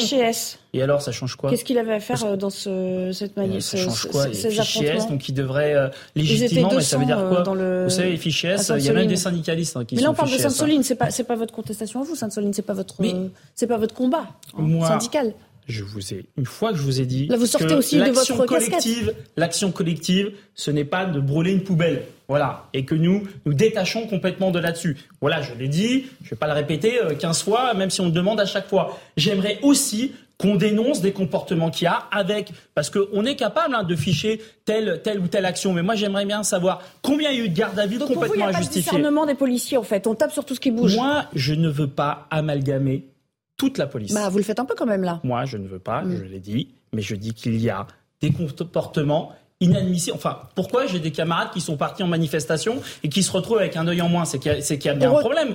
On retourne à Beauvau pour écouter Gérald Darmanin. Évidemment, la difficulté que nous ayons, c'est que des euh, mouvements d'extrême gauche, d'ultra gauche, organisent euh, un désordre et euh, utilise en effet une forme de violence euh, mimétique pour euh, ensuite s'en prendre collectivement aux forces de l'ordre ou à des bâtiments publics. Ce n'est pas ce que nous avons constaté jusqu'à présent. Ça peut être le cas à la marge ici ou là, notamment dans la manifestation, la suite de la manifestation de jeudi dernier, où à Paris, Monsieur le préfet de police pourra en témoigner, ce constat a pu être fait. mais ce n'est pas ce que nous constatons aujourd'hui. En tout cas, ce qui est clairement documenté, comme nous disons au ministère de l'Intérieur, c'est qu'il y a à l'œuvre euh, de, très nombreuses, de très nombreux groupements ou groupuscules euh, d'extrême gauche qui, sur les réseaux sociaux, euh, dans le fond de notre pays, organisent ces, ces, manifestations violentes avec des cibles organisées, expliquent à des manifestants comment s'en prendre aux forces de l'ordre et, comment d'ailleurs y échapper, et parfois, évidemment, apportent des soutiens logistiques, notamment en armes, contre ceux qui voudraient s'en prendre, bien sûr, aux policiers et aux gendarmes. Alors, Jean-Christophe Couvi, on a entendu euh, Fabien Villedieu euh, dénoncer euh, des agressions contre des manifestants, y compris syndiqués, donc certains de ses, de ses collègues, avec des blessures, semble-t-il, assez graves. Qu'est-ce que vous lui répondez? Il y a un manque de discernement dans, le maintien de l'ordre dans les cortèges? Alors, le maintien de l'ordre, en ce moment, effectivement, il est très décrié, mais j'aimerais bien quand même qu'on se compare avec ce qui se fait en Europe. Parce qu'à chaque fois, on nous dit que le modèle français, c'est le pire, on est le mal, euh, on a que des... D'ailleurs, les, les, policiers, c'est des bouchers charcutiers, enfin, en gros, mais il faut voir un peu ce qui se passe à côté. En Allemagne, ils appellent la désescalade, parce qu'en fait, il y avait un, un projet, c'est le projet Godiac, euh, c'était un projet européen et en fait les, les policiers français étaient montrés du doigt. Ce qu'on voit, c'est que par exemple en Allemagne, ils appellent ça la désescalade à l'allemande. Alors il faut savoir que la désescalade, en fait, euh, c'est-à-dire que vous participez avec les manifestants, donc vous avez un contact. Il y a des policiers qui sont identifiés, qui sont pas armés et qui viennent au contact des manifestants. Des manifestants. Sauf que quand vous avez des manifestants, j'allais dire euh, très euh, très euh, revêches, tout de suite ils font des cages, c'est-à-dire qu'en fait ils les encerclent. Et c'est exactement, ils font des NAS. Donc ici, on nous critique pour faire des NAS, mais les Allemands le font. Et les Allemands, effectivement, n'ont peut-être pas de moyens intermédiaires, style lacrymogène, bombe de désencerclement. Ils font tout à la matraque. Donc dès lors que euh, le, les, manifestations, effectivement, commencent à être un peu musclées, il n'y a plus de désescalade, ils vont au contact. Et là, je peux vous dire que c'est pas beau. Pareil en Belgique. En Belgique, euh, ils ont des chiens mordants, c'est-à-dire que les chiens viennent mordre les, manifestants.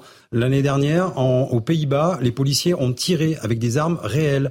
Euh, en Suède, en Suède, sur les violences urbaines, ils ont été obligés de partir et du coup, ils nous demandent à nous comment travailler. Donc moi, je trouve que les Français travaillent très bien. La seule, la seule problématique, c'est encore une fois ces black blocs qui viennent se mélanger euh, dans des euh, dans des dans des cortèges et qui effectivement prennent, j'allais dire, les cortèges en otage et les manifestants en otage. Donc le jour où les manifestants vont casser la figure au Black Bloc, peut-être qu'on y verra mieux. On marque une courte pause sur CNews et Europe 1 et on se retrouve bien sûr pour la suite du débat Punchline avec nos invités. tout de suite.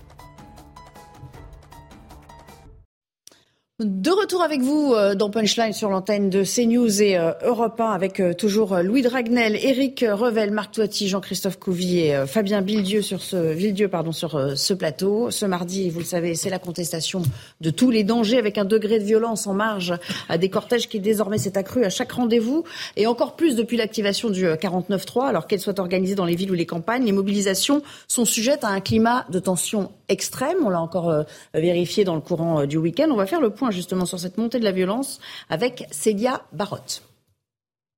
À l'aube de la dixième journée de mobilisation, la violence s'installe de plus en plus dans les cortèges. Et le champ de bataille de Sainte-Soline en a été la preuve. Des manifestants venus de toute la France et des pays voisins ont affronté les forces de l'ordre. Pour Nassima Djebli, porte-parole de la gendarmerie nationale, il n'y a rien d'étonnant. Toute une planification opérationnelle justement depuis les événements d'octobre pour se préparer. Et s'agissant du niveau de violence, on s'y attendait. On espérait qu'il ne soit pas à ce niveau-là. C'est pour ça aussi que beaucoup de rappels ont été faits, que ce soit par le procureur de la République, par Madame la préfète des Deux-Sèvres, que des arrêtés ont été pris pour essayer de dissuader. Mais le niveau de violence a été celui qu'on imaginait. Déclarées ou sauvages, les manifestations organisées à Paris se sont aussi terminées sous la fumée des incendies et gaz lacrymogènes. Même scène de combat à Nantes, Lille, Rennes ou encore Lorient. Et ces actes risquent d'augmenter selon Reda Bellage, porte-parole unité SGP, car les groupes radicaux sont de plus en plus entraînés. Ils copient même parfois sur euh, euh, les forces de l'ordre. Euh, ils se mettent dans la manif, ils ont la possibilité de se changer avant, se changer après pour pouvoir être mieux dissimulés. Il y a beaucoup, beaucoup, beaucoup d'objets type batte de baseball, objets non contendants qui sont dissimulés dans les buissons, dans les poubelles. Face à la montée de la violence, le syndicat Unité SGP Police propose la création d'une cellule spéciale pour donner les moyens aux forces de l'ordre de démanteler les groupuscules d'activistes violents. Le rappel du euh, dispositif de sécurité prévu demain, ça a été affiné euh, dans la voix de Gérald Darmanin en conférence de presse euh, il y a encore quelques minutes. 5500 policiers et gendarmes dans la capitale, 13 000 en France, c'est-à-dire qu'on a quelque peu grossi ce qui avait été prévu initialement. Louis, quels sont les, retours, Louis Dragnel, quels sont les retours des renseignements territoriaux à propos des risques qui pèsent sur la mobilisation de demain? Alors déjà, un chiffre, enfin plusieurs chiffres, pardon, c'est les anticipations par rapport à la journée de demain. Les services de police, donc s'attendent à une mobilisation entre 650 000 et 900 000 personnes. Donc c'est beaucoup plus que ce qui avait été anticipé euh, lors de la manifestation de jeudi prochain. Donc ça veut dire que le mouvement, euh, pardon, de jeudi dernier, ce qui veut dire que le, mouvement ne s'essouffle pas. Et ensuite, ce qui, est, ce qui inquiète particulièrement, c'est le fait que la jeunesse va, devrait, euh, doit être beaucoup plus présent dans les cortèges donc demain et cette mobilisation pourrait être multipliée par trois. Et on sait que habituellement, euh, quand la jeunesse entre euh, dans les mouvements de contestation sociale, c'est très compliqué parce que euh, les jeunes souvent sont beaucoup plus en pris d'émotion, parfois un peu plus envie d'en découdre aussi avec les forces de l'ordre. Donc ça, c'est le premier point qui inquiète. Le, deuxième élément, c'est qu'il y a une cinquantaine de villes qui devraient être le théâtre de violences et d'incidents graves. Donc euh, des incidents comme ceux qu'on avait vus notamment à Bordeaux la semaine dernière, à Rennes, à Nantes, à Strasbourg, à Dijon. Et d'ailleurs, le ministre de l'Intérieur a, évoqué euh, ces villes tout à l'heure. Et puis, ce qui inquiète également, c'est cette volonté qui a été identifiée de d'épuiser, d'essayer d'épuiser les forces de l'ordre, notamment en organisant des manifestations de 5 heures du matin jusque très tard dans la nuit, pour essayer en quelque sorte de saturer le dispositif. Simplement un mot pour terminer sur le, le dispositif de Gérald Darmanin, 90 unités de force mobile qui vont être déployées euh, demain partout en France, c'est considérable. Euh, à titre de comparaison, vous voyez, si on prend toutes les unités de force mobile en France, il y a 109 escadrons de gendarmes mobiles et il y a une soixantaine de CRS. Les gendarmes mobiles, il y en a beaucoup qui sont utilisés par, par principe en fait en outre-mer. Donc ça veut dire que sur le territoire national, il y a quasiment 100 euh, des, de tous les, tous les effectifs de maintien de l'ordre qui sont euh, mobilisés. Et il faut quand même avoir en tête qu'il euh, y en a beaucoup qui ont travaillé ce week-end à Sainte-Soline et il y en a qui travaillent quasiment tous les soirs maintenant depuis une dizaine de jours pour faire face à ces manifestations hybrides, parfois déclarées, parfois non déclarées, et face auxquelles il faut sans cesse être beaucoup plus réactif, faut être en mesure d'interpeller très rapidement, d'être très mobile. Au bout d'un moment, on peut plus assurer un taux de roulement euh, bah, adéquat. il n'est plus assuré. Éric euh, Revel, j'aimerais qu'on s'arrête un instant à cet aspect de la jeunesse. Si les lycéens, si les étudiants commencent à bloquer euh, les établissements commencent à sortir dans la rue, à, revendiquer là aussi en nombre, euh, en masse, on, sera à un, point de, bascule qui peut faire tomber euh, le texte peut-être plus rapidement que, prévu, qu'imaginé. Monsieur Couvi parlera mieux que moi évidemment de la difficulté de maintenir l'ordre avec des jeunes, mais, ce que je voudrais dire, et je vais rejoindre Monsieur Villedieu pour une fois sur un point très précis, c'est que pour moi,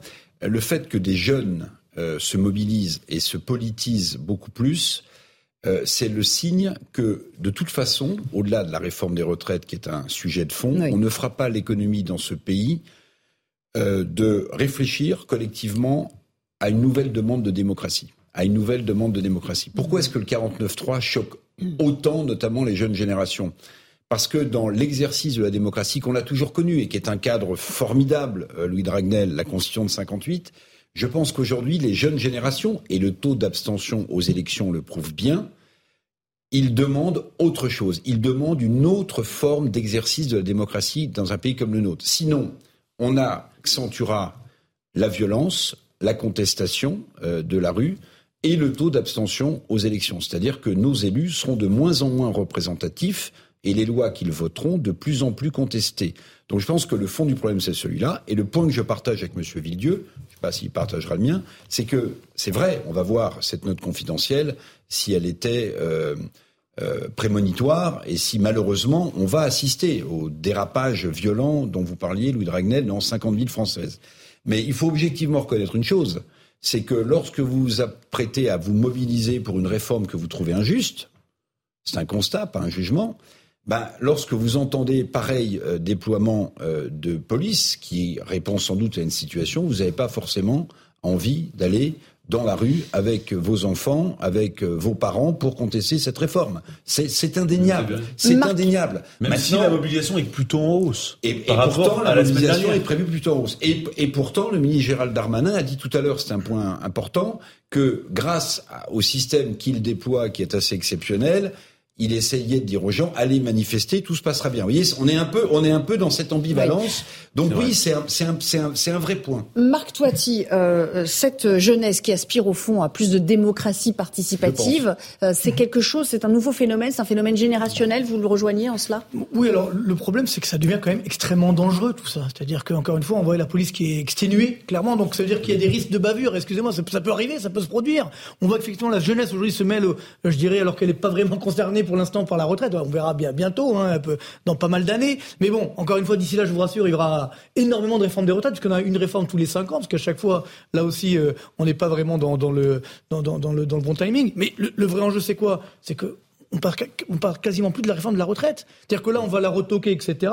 Donc finalement, le gros problème, c'est qu'aujourd'hui, on a un ras-le-bol, je pense. C'est ça, moi, qui m'inquiète. On a un vrai ras-le-bol généralisé au-delà du système de, de, la réforme de la retraite. Même la personne avec, Macron avec bien sûr hein. l'inflation qui est toujours, Macron qui voilà, avec l'inflation qui est également toujours très forte. Donc moi, c'est ça qui m'inquiète. C'est que même si demain, alors déjà, c'est très dangereux d'attendre, je sais pas, 26 jours ou 30 jours euh, qu'on ait le Conseil constitutionnel, parce que ce qu'on va tenir d'ici là, je pense pas. Il va avoir des... C'est sûr qu'il y aura, il y aura des dégâts, il y aura des bavures d'ici là. C'est très long, ça, ça, ça, fait déjà une semaine que c'est extrêmement tendu. Ce jeu du pourrissement est extrêmement dangereux. Et, et, donc ensuite, on va mettre les Français dos à dos, c'est extrêmement dangereux. Et puis parallèlement, euh, voilà, on a des impacts économiques durables et sociaux et sociétaux sur l'ensemble des Français. Et si maintenant les jeunes s'en mêlent, là on, on, on, dérape complètement par rapport au cadre initial, euh, je dirais euh, syndical, voilà, euh, encadré, et tout ça. Mais moi, ma question, c'est comment on a pu en arriver là? Comment, effectivement, on a laissé faire? Parce que là aussi, hein, il y a, je pense, une responsabilité certainement des dirigeants français, où justement, on aurait pu peut-être euh, anticiper, peut-être vous recevoir les syndicats quand ils l'ont demandé, etc. Et là, j'ai l'impression que ça nous échappe. Et moi, ce qui m'inquiète, c'est que même après est-ce que la loi sera retoquée ou pas, c'est que ce mouvement laisse des traces ouais. et continue. Et donc continue de, de, de, générer un, un mouvement sociétal et une crise sociétale qui soit durable. Moi, c'est ça qui m'inquiète aujourd'hui. Fabien pour, euh, pour Sudrail, on le rappelle, euh, cette jeunesse, il, il, il est jamais trop tôt pour, euh, pour s'indigner et pour euh, s'inquiéter euh, des retraites, contrairement à, ce qu'il dit. Lui, il vous dit pourquoi on voit autant de jeunes dans la rue euh, contester la réforme des retraites? J'imagine que vous allez lui dire le contraire, mais argument, en argumentant.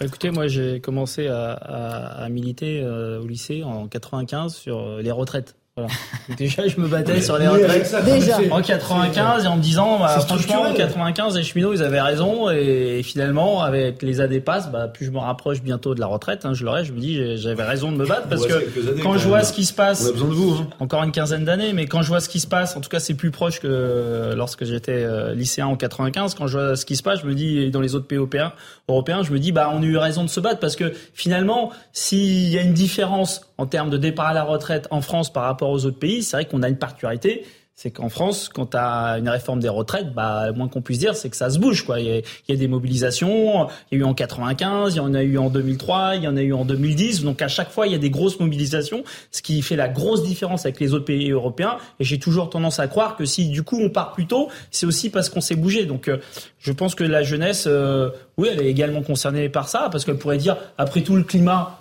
enfin le climat, il va pas s'écrouler dans, dans les 10 ans. Voilà. Il va peut-être s'écrouler dans 150 ans. La jeunesse, elle pourrait dire, bah, finalement, le climat, on s'en fout, ça sera pas pour nous. Tu sais, tous ces comportements de se dire, oui, mais même bah, c'est pas pour de exactement demain. dire des réformes paramétriques, on va en connaître à l'échelle de notre vie. en tout cas, mais juste- ils s'en soucient dès maintenant. Juste sur la mobilisation, je je voudrais pas parce que voilà, il y a un côté un peu alarmiste en plus avec ce qui s'est passé le week-end. Donc en gros, demain ça va être la guerre civile. Hein, à écouter certains. Euh, je, je, demain, en vrai.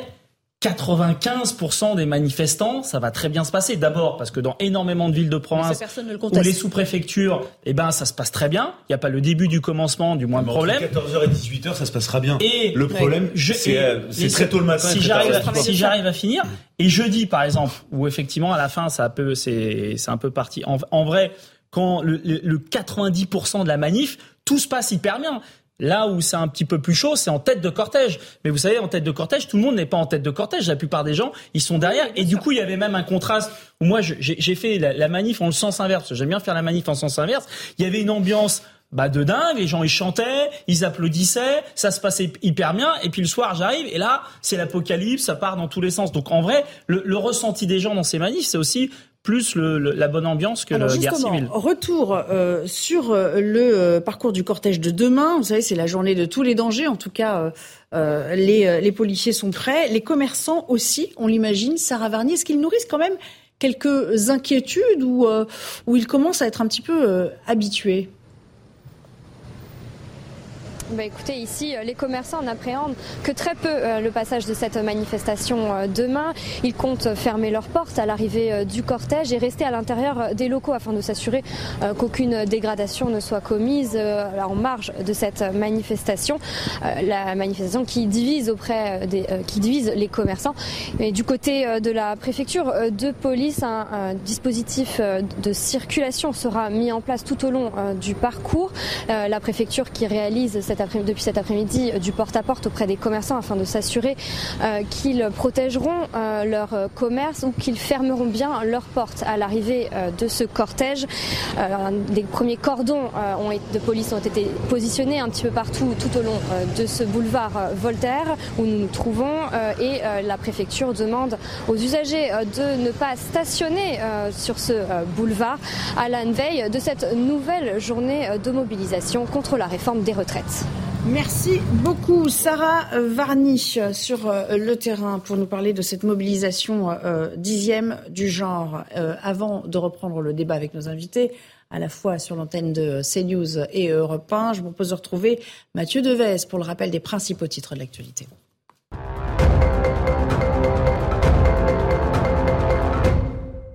13 000 policiers et gendarmes seront mobilisés demain pour la dixième journée de mobilisation contre la réforme des retraites. Ils seront 5 500 à Paris. Un dispositif de sécurité inédit annoncé il y a moins d'une heure par Gérald Darmanin.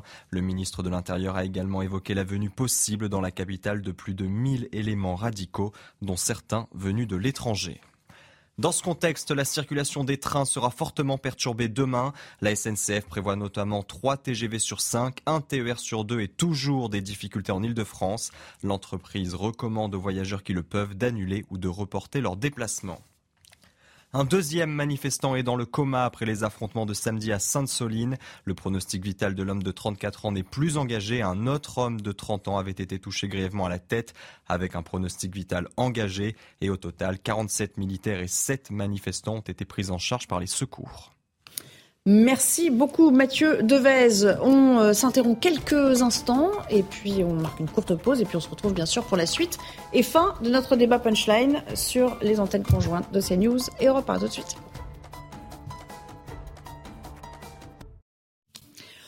De retour avec vous euh, pour la suite et fin de Punchline sur l'antenne de CNews et euh, Europe 1 avec nos euh, invités pour m'accompagner tout au long de cette demi-heure. Louis de Ragnel, je rappelle, chef du service politique d'Europe 1. Merci d'être resté en notre compagnie. Marc Toiti, économiste, et là également Jean-Christophe Couvi, secrétaire national d'unité SGP, et puis Fabien Villedieu, représentant de Sudrail. On va parler bien évidemment de la mobilisation contre la réforme des retraites avec une dixième manifestation, enfin une dixième mobilisation prévue demain et jusqu'à 900 000 personnes attendues euh, en France. Mais combien de radicaux euh, cette fois? Vous l'aurez compris, les services sont sur les dents depuis ce week-end pour anticiper au mieux le danger.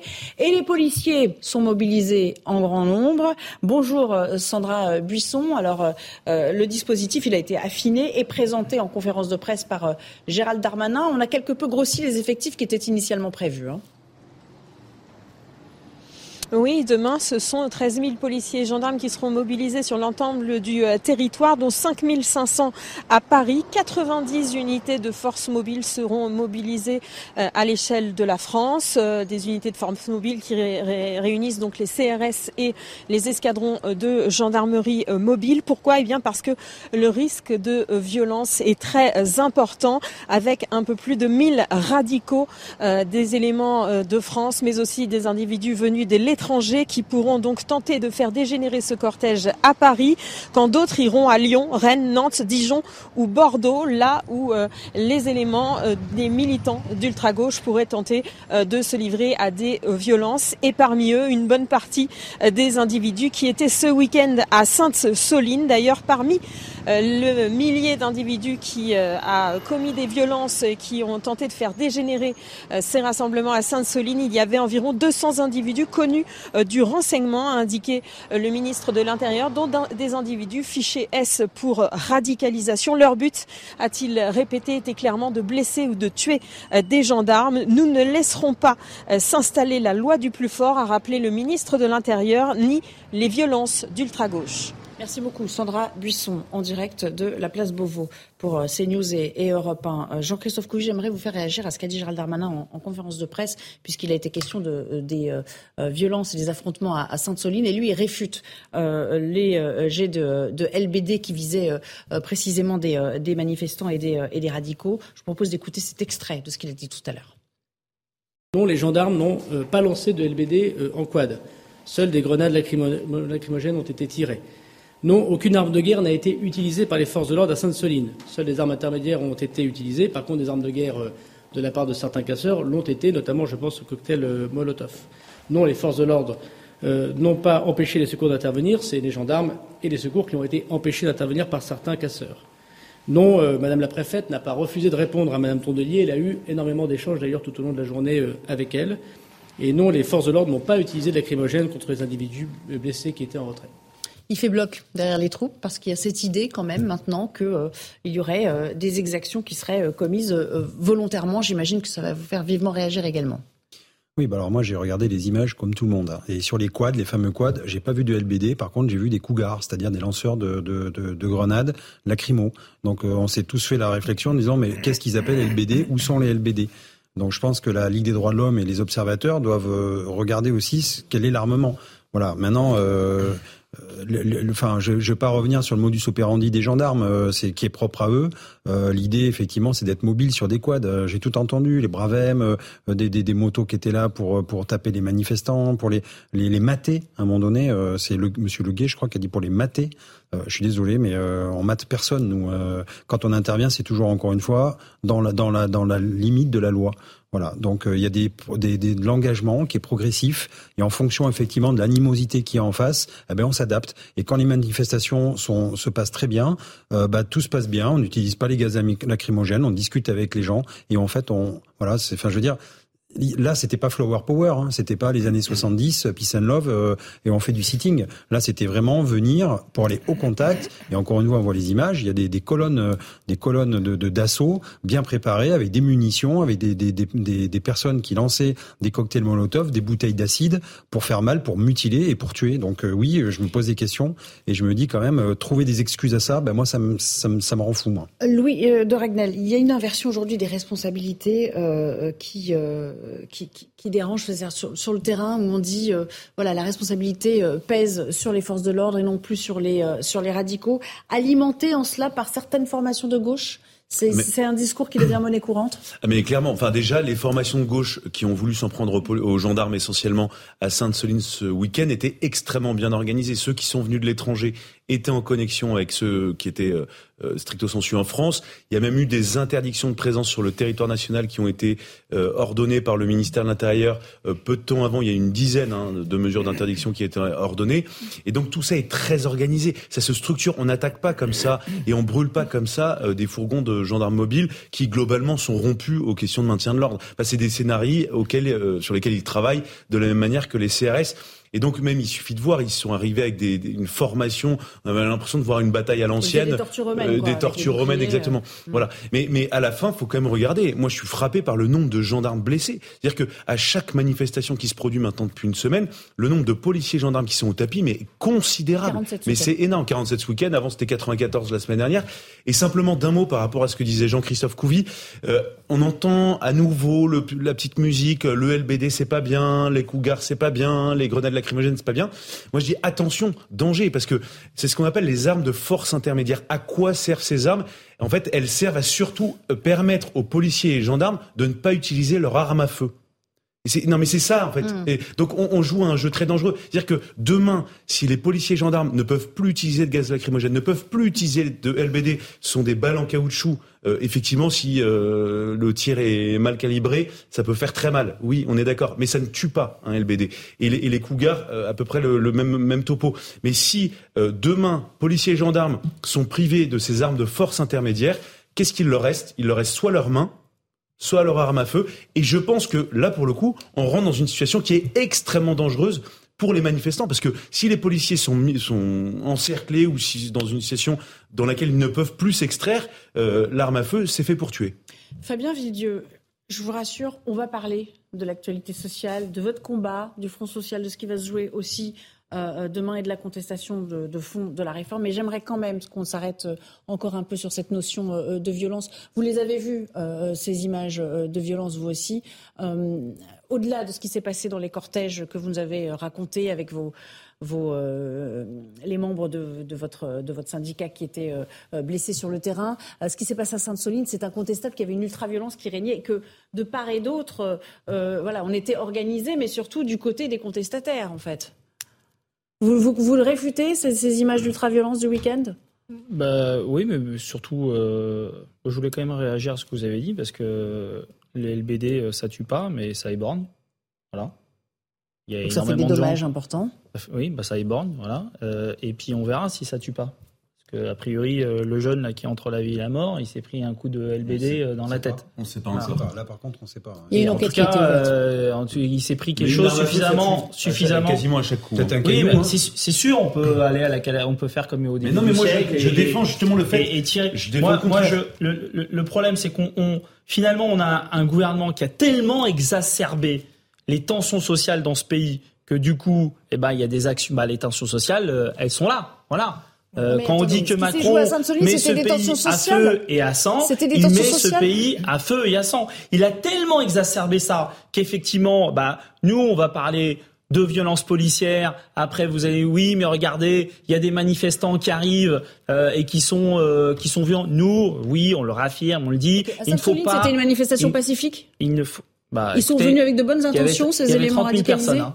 Il y avait 30 000 personnes. Ça, ça résume pas les 30 000 personnes qui étaient là. Il y avait des gens qui étaient bien plus nombreux que les gens qu'on peut voir ici, qui étaient en poussette avec des enfants et qui venaient pas pour casser et qui sont fait et qui sont fait certains. Pourquoi vous dégagez pas les black blocs? Pourquoi vous dégagez pas les les les, les ultras? Mais, non mais avec euh, force. a priori parce que ça a l'air un peu plus compliqué que ça. A priori. Euh, non mais dans les manifestations euh, par exemple si j'ai bien compris, la, la, la police a de la de il y a une étape de qui est de leur dire de partir, de, de tout faire pour les chasser mais de vos cortèges. Et là, vos cortèges seront beaucoup plus tenus. Et moi, la seule chose que j'essaye d'expliquer, c'est qu'aujourd'hui, Macron est en train de radicaliser la jeunesse. Écoutez ça. Ah, ça va, ça Il est en train de radicaliser la jeunesse. Et aujourd'hui, une partie de la jeunesse, ce ne sont pas des black blocs, ce sont des jeunes qui effectivement parce que ils ont euh, la démonstration que manifester, ça ne sert à rien, parce qu'ils ne nous écoutent pas à faire grève, ils ne nous écoutent pas. Une partie de la jeunesse dit, eh ben de toute façon, vos méthodes à vous d'opposition, ça ne fonctionne pas. Donc qu'est-ce qu'on fait?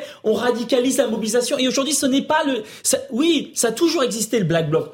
Le problème, c'est qu'aujourd'hui, une partie importante de la jeunesse va basculer là-dessus à cause de la politique de Macron. Il est en train, ils sont en train d'essaimer un peu plus large non, là. enfin, moi, il y a, y a enfin, il y a quand même un problème là quand on voit ces images-là. C'est quand même scandaleux. C'est quand il faut que vous condamniez ça. Vous pouvez pas dire ok. Mais c'est condamné en permanence. Non, non, non, tout, non, mais si vous voulez, le vrai enjeu, c'est extrêmement dangereux de pas condamner ça. Sinon, justement, par rapport à la jeunesse, on a tous été jeunes. Moi, je viens des cités HLM d'Orly, vous voyez. Ben, quand j'étais jeune dans ma cité HLM, j'avais pas envie de faire ça. J'ai envie de m'en sortir voyez, donc quand on voit ça, moi ça, moi ça, ça me répulse, ça me, ça me rend fou. Dire comment on en est arrivé là? Et là, on, le voit bien, c'est des bandes organisées. Vous voyez bien, donc c'est ça qui est très dangereux. On est en train de mettre la France entre guillemets à feu et à sang. Alors, et certainement, je l'ai dit tout à l'heure, une responsabilité du gouvernement, on a laissé aller, peut-être de M. Macron, etc. Ça, c'est sûr qu'on a laissé la situation s'envenimer. Ça, c'est évident. Mais on doit condamner ça. On peut pas dire, Finalement, bon, euh, il y avait 30 000. Non, ça c'est condamnable. Et je veux dire, moi ça m'inquiète parce que, encore une fois, on est en train de véhiculer ces images dans le monde entier, et c'est pas l'image qu'on veut de la France.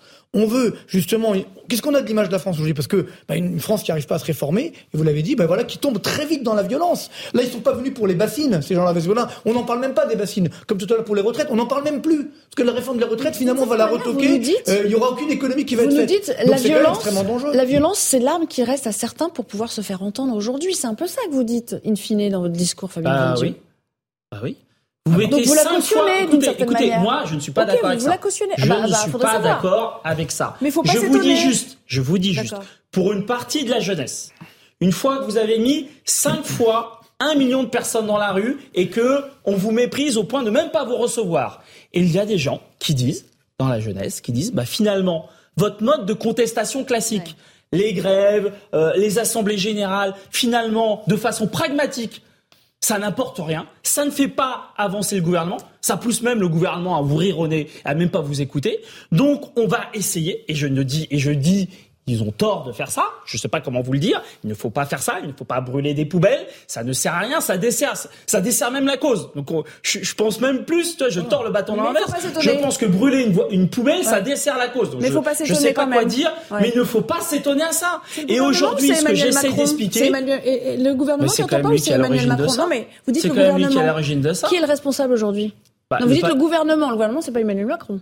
Bah, aujourd'hui, bah, qui a alimenté le feu pour loi, enfin celui qui manipule, enfin celui qui qui dicte. Bah, excusez-moi, je vais pas utiliser le mot manipuler. Mm. Celui qui dicte la ligne, c'est Emmanuel Macron. Oui. oui donc et donc aujourd'hui, il a fait une double erreur. Il a fait un, on a une crise sociale sur sa réforme des retraites, et deux, il a rajouté quelque chose que personne, y compris moi, j'avais pas vu venir, une crise démocratique où aujourd'hui, pour beaucoup de gens, y compris pour la jeunesse, le 49-3 s'est perçu comme un coup de force antidémocratique. Voilà. Donc avec ces deux éléments, il rend la situation complètement ingérable.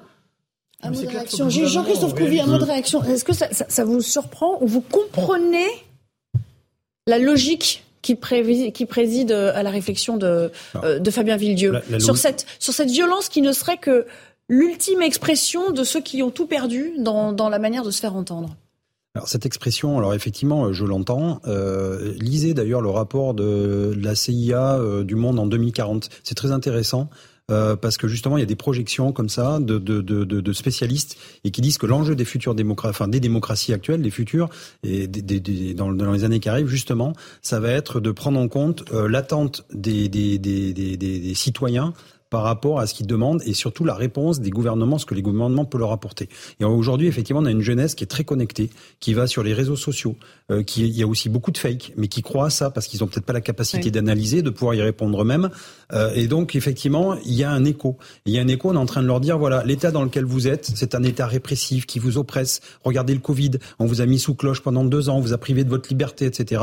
Et il y a un certain écho, effectivement, de la jeunesse. Et là où c'est dangereux, et d'ailleurs, je vois aussi euh, certains députés et certains partis qui, qui jonglent avec ça et qui entretiennent euh, justement ce, ce, cette, cette musique euh, révolutionnaire en disant vous laissez pas faire, il faut prendre la révolution, il faut aller dans la rue et, et, et etc. Et ça c'est dangereux parce qu'encore une fois la jeunesse est toujours dans l'immédiateté. Et nous on a on a ce, ce réflexe parce qu'on a plus de d'années. Et donc on se dit oui on peut être euh, effervescent à 20 ans mais sauf qu'après, quand on vieillit, on se rend compte que des fois, on est manipulé aussi. Il nous reste quelques minutes aussi pour évoquer la suite. Hein, parce que forcément, il faudra qu'il y ait une suite. Il faudra euh, aussi tenter de passer par euh, la voie de, de l'apaisement, y compris sur le front social. On va en parler avec vous, Yohann Usaï. Bonjour. Vous êtes à l'Élysée, où Elisabeth Borne était reçue aujourd'hui avec euh, les chefs de la majorité. On sait qu'elle a voulu tendre la main à nouveau au syndicat. On a quelques retours de ce qui s'est joué, dit aujourd'hui oui, vous l'avez dit, Nelly. Emmanuel Macron veut tendre la main aux syndicats. C'est toujours cette formule qu'il utilise, une manière de dire que sa porte est toujours ouverte pour parler de tout, de tout, sauf de la réforme des retraites. Évidemment, les syndicats considèrent qu'il s'agit d'une provocation, mais de ce point de vue-là, le discours du chef de l'État et du gouvernement n'a pas bougé d'un poil. Alors effectivement, le chef de l'État a parlé des violences également. Vous les évoquiez, ces violences. Il considère que ces violences n'ont qu'un seul but, déstabiliser nos institutions et s'en prendre aux de l'ordre. Il les a très vivement condamnées lors de ce déjeuner en présence de la Première ministre et des leaders de la majorité. Euh, Emmanuel Macron qui a aussi critiqué très fermement, qui a utilisé des mots assez durs contre la France insoumise et contre Jean-Luc Mélenchon, accusé lui aussi de vouloir déstabiliser nos institutions. Ils veulent même les délégitimer, a dit Emmanuel Macron, délégitimer nos institutions. Voilà donc pour la France insoumise. Alors ce déjeuner de travail à, à l'Elysée, il visait d'abord et avant tout à parler de la suite. Quelle réforme faudra-t-il une fois que cette crise sera terminée? Avec quelle méthode? Quelle majorité pour la Première ministre si elle est toujours aux manettes? C'était une manière de communiquer pour le président de la République. Une manière de dire que dans son esprit, eh bien, la page de cette réforme des retraites, elle est déjà tournée. Pour lui, pas de doute, elle entrera en vigueur. Il voulait montrer en rendant public cette réunion, ce déjeuner de travail, eh qu'il pense à l'après, qu'il se projette dans l'après-crise. Une manière, donc je vous le dis, pour lui de, montrer que cette page, elle est déjà quasiment tournée. Merci beaucoup, cher Johan Usaï, en direct de l'Elysée. Euh, Louis, Elisabeth Borne, retour en grâce ou dernière cartouche avant de servir de, de vrai fusible? Alors la question, je la poserai un tout petit peu différemment. Emmanuel Macron lui a confié, je pense, une mission totalement impossible. Il lui a demandé deux choses. Un, d'élargir sa majorité, c'est-à-dire de demander aux républicains euh, dits modérés, compatibles avec Emmanuel Macron, de les rejoindre et faire la même chose euh, du côté du Parti socialiste. Sauf qu'en réalité, ce matin, dans le Figaro, Éric Ciotti, qui est le patron du parti, dit euh, aucune chance. Nous, on restera. Si euh, on rejoint Emmanuel Macron, on est mort.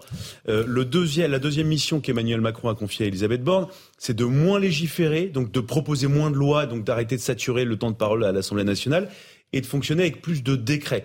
Mais là, si Elisabeth Borne fait ce qu'Emmanuel Macron lui a demandé de faire, ça va faire bondir les parlementaires qui vont dire mais c'est une euh, donc on nous contourne, nouveau passage en force, nouveau ouais. passage en force un peu différent. Et donc l'impression que ça donne, c'est qu'Emmanuel Macron va utiliser un peu essorer Elisabeth Borne jusqu'au bout pendant les trois semaines, un mois. euh, pendant lequel Emmanuel Macron ne va pas prendre de décision, donc en attendant que la situation pourrisse un peu, que les Français euh, constatent euh, désolés, dépités, voire très exaspérés euh, les images de, de dégradation, de violence euh, et d'attaque contre les policiers, et avec le pari final de se dire voilà, les Français vont euh, le plébisciter, vont demander à ce que lui, le chef de l'État, rétablisse l'ordre, et à ce moment-là, il se voit comme quelqu'un qui arrive un peu en, sauveur. En tout cas, c'est ce qui se passe dans sa tête. Et avec et, de, l'autre côté, s'agissant d'E- d'Elisabeth Borne, vous me posiez la question. Bien, euh, je suis pas sûr qu'elle survive à cette mission impossible, parce que dès lors qu'il lui a demandé de faire ça, si elle n'y parvient pas, euh, il il peut pas la garder. Enfin, ça paraît très compliqué. D'autant plus que là, on va parler, on va on est dans une crise politique assez importante, mais pour l'instant, on parle pas de nouveaux textes un peu sensibles.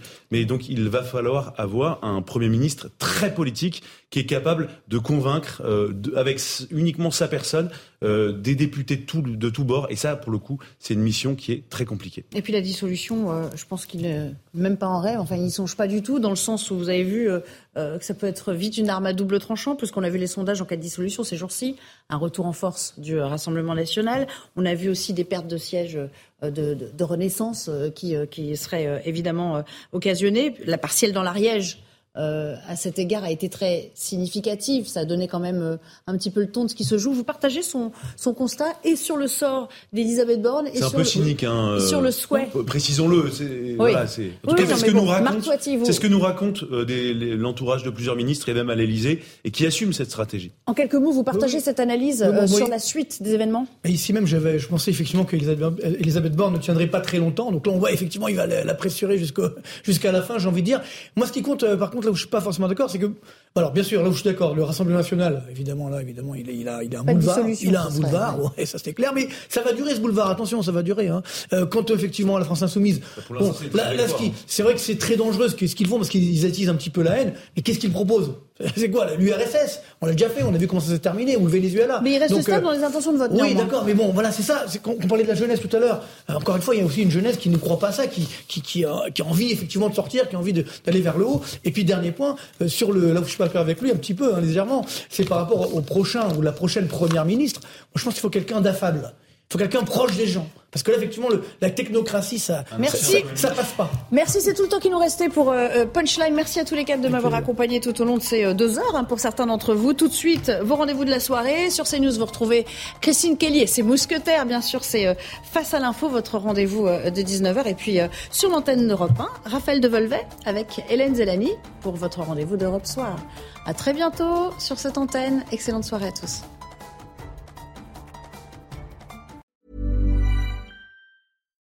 When you make decisions for your company, you look for the no brainers. And if you have a lot of mailing to do, stamps.com is the ultimate no brainer. It streamlines your processes to make your business more efficient, which makes you less busy. Mail checks, invoices, legal documents, and everything you need to keep your business running with stamps.com. Seamlessly connect with every major marketplace and shopping cart. Schedule package pickups and see your cheapest and fastest shipping options from different carriers with rates up to 89% off USPS and UPS rates. And with the stamps.com mobile app, you can take care of mailing and shipping wherever you are. Make the same no-brainer decision as over 1 million other businesses with stamps.com. Sign up with code program for a 4-week trial plus free postage and a free digital scale. No long-term commitments or contracts. That's stamps.com. Code program.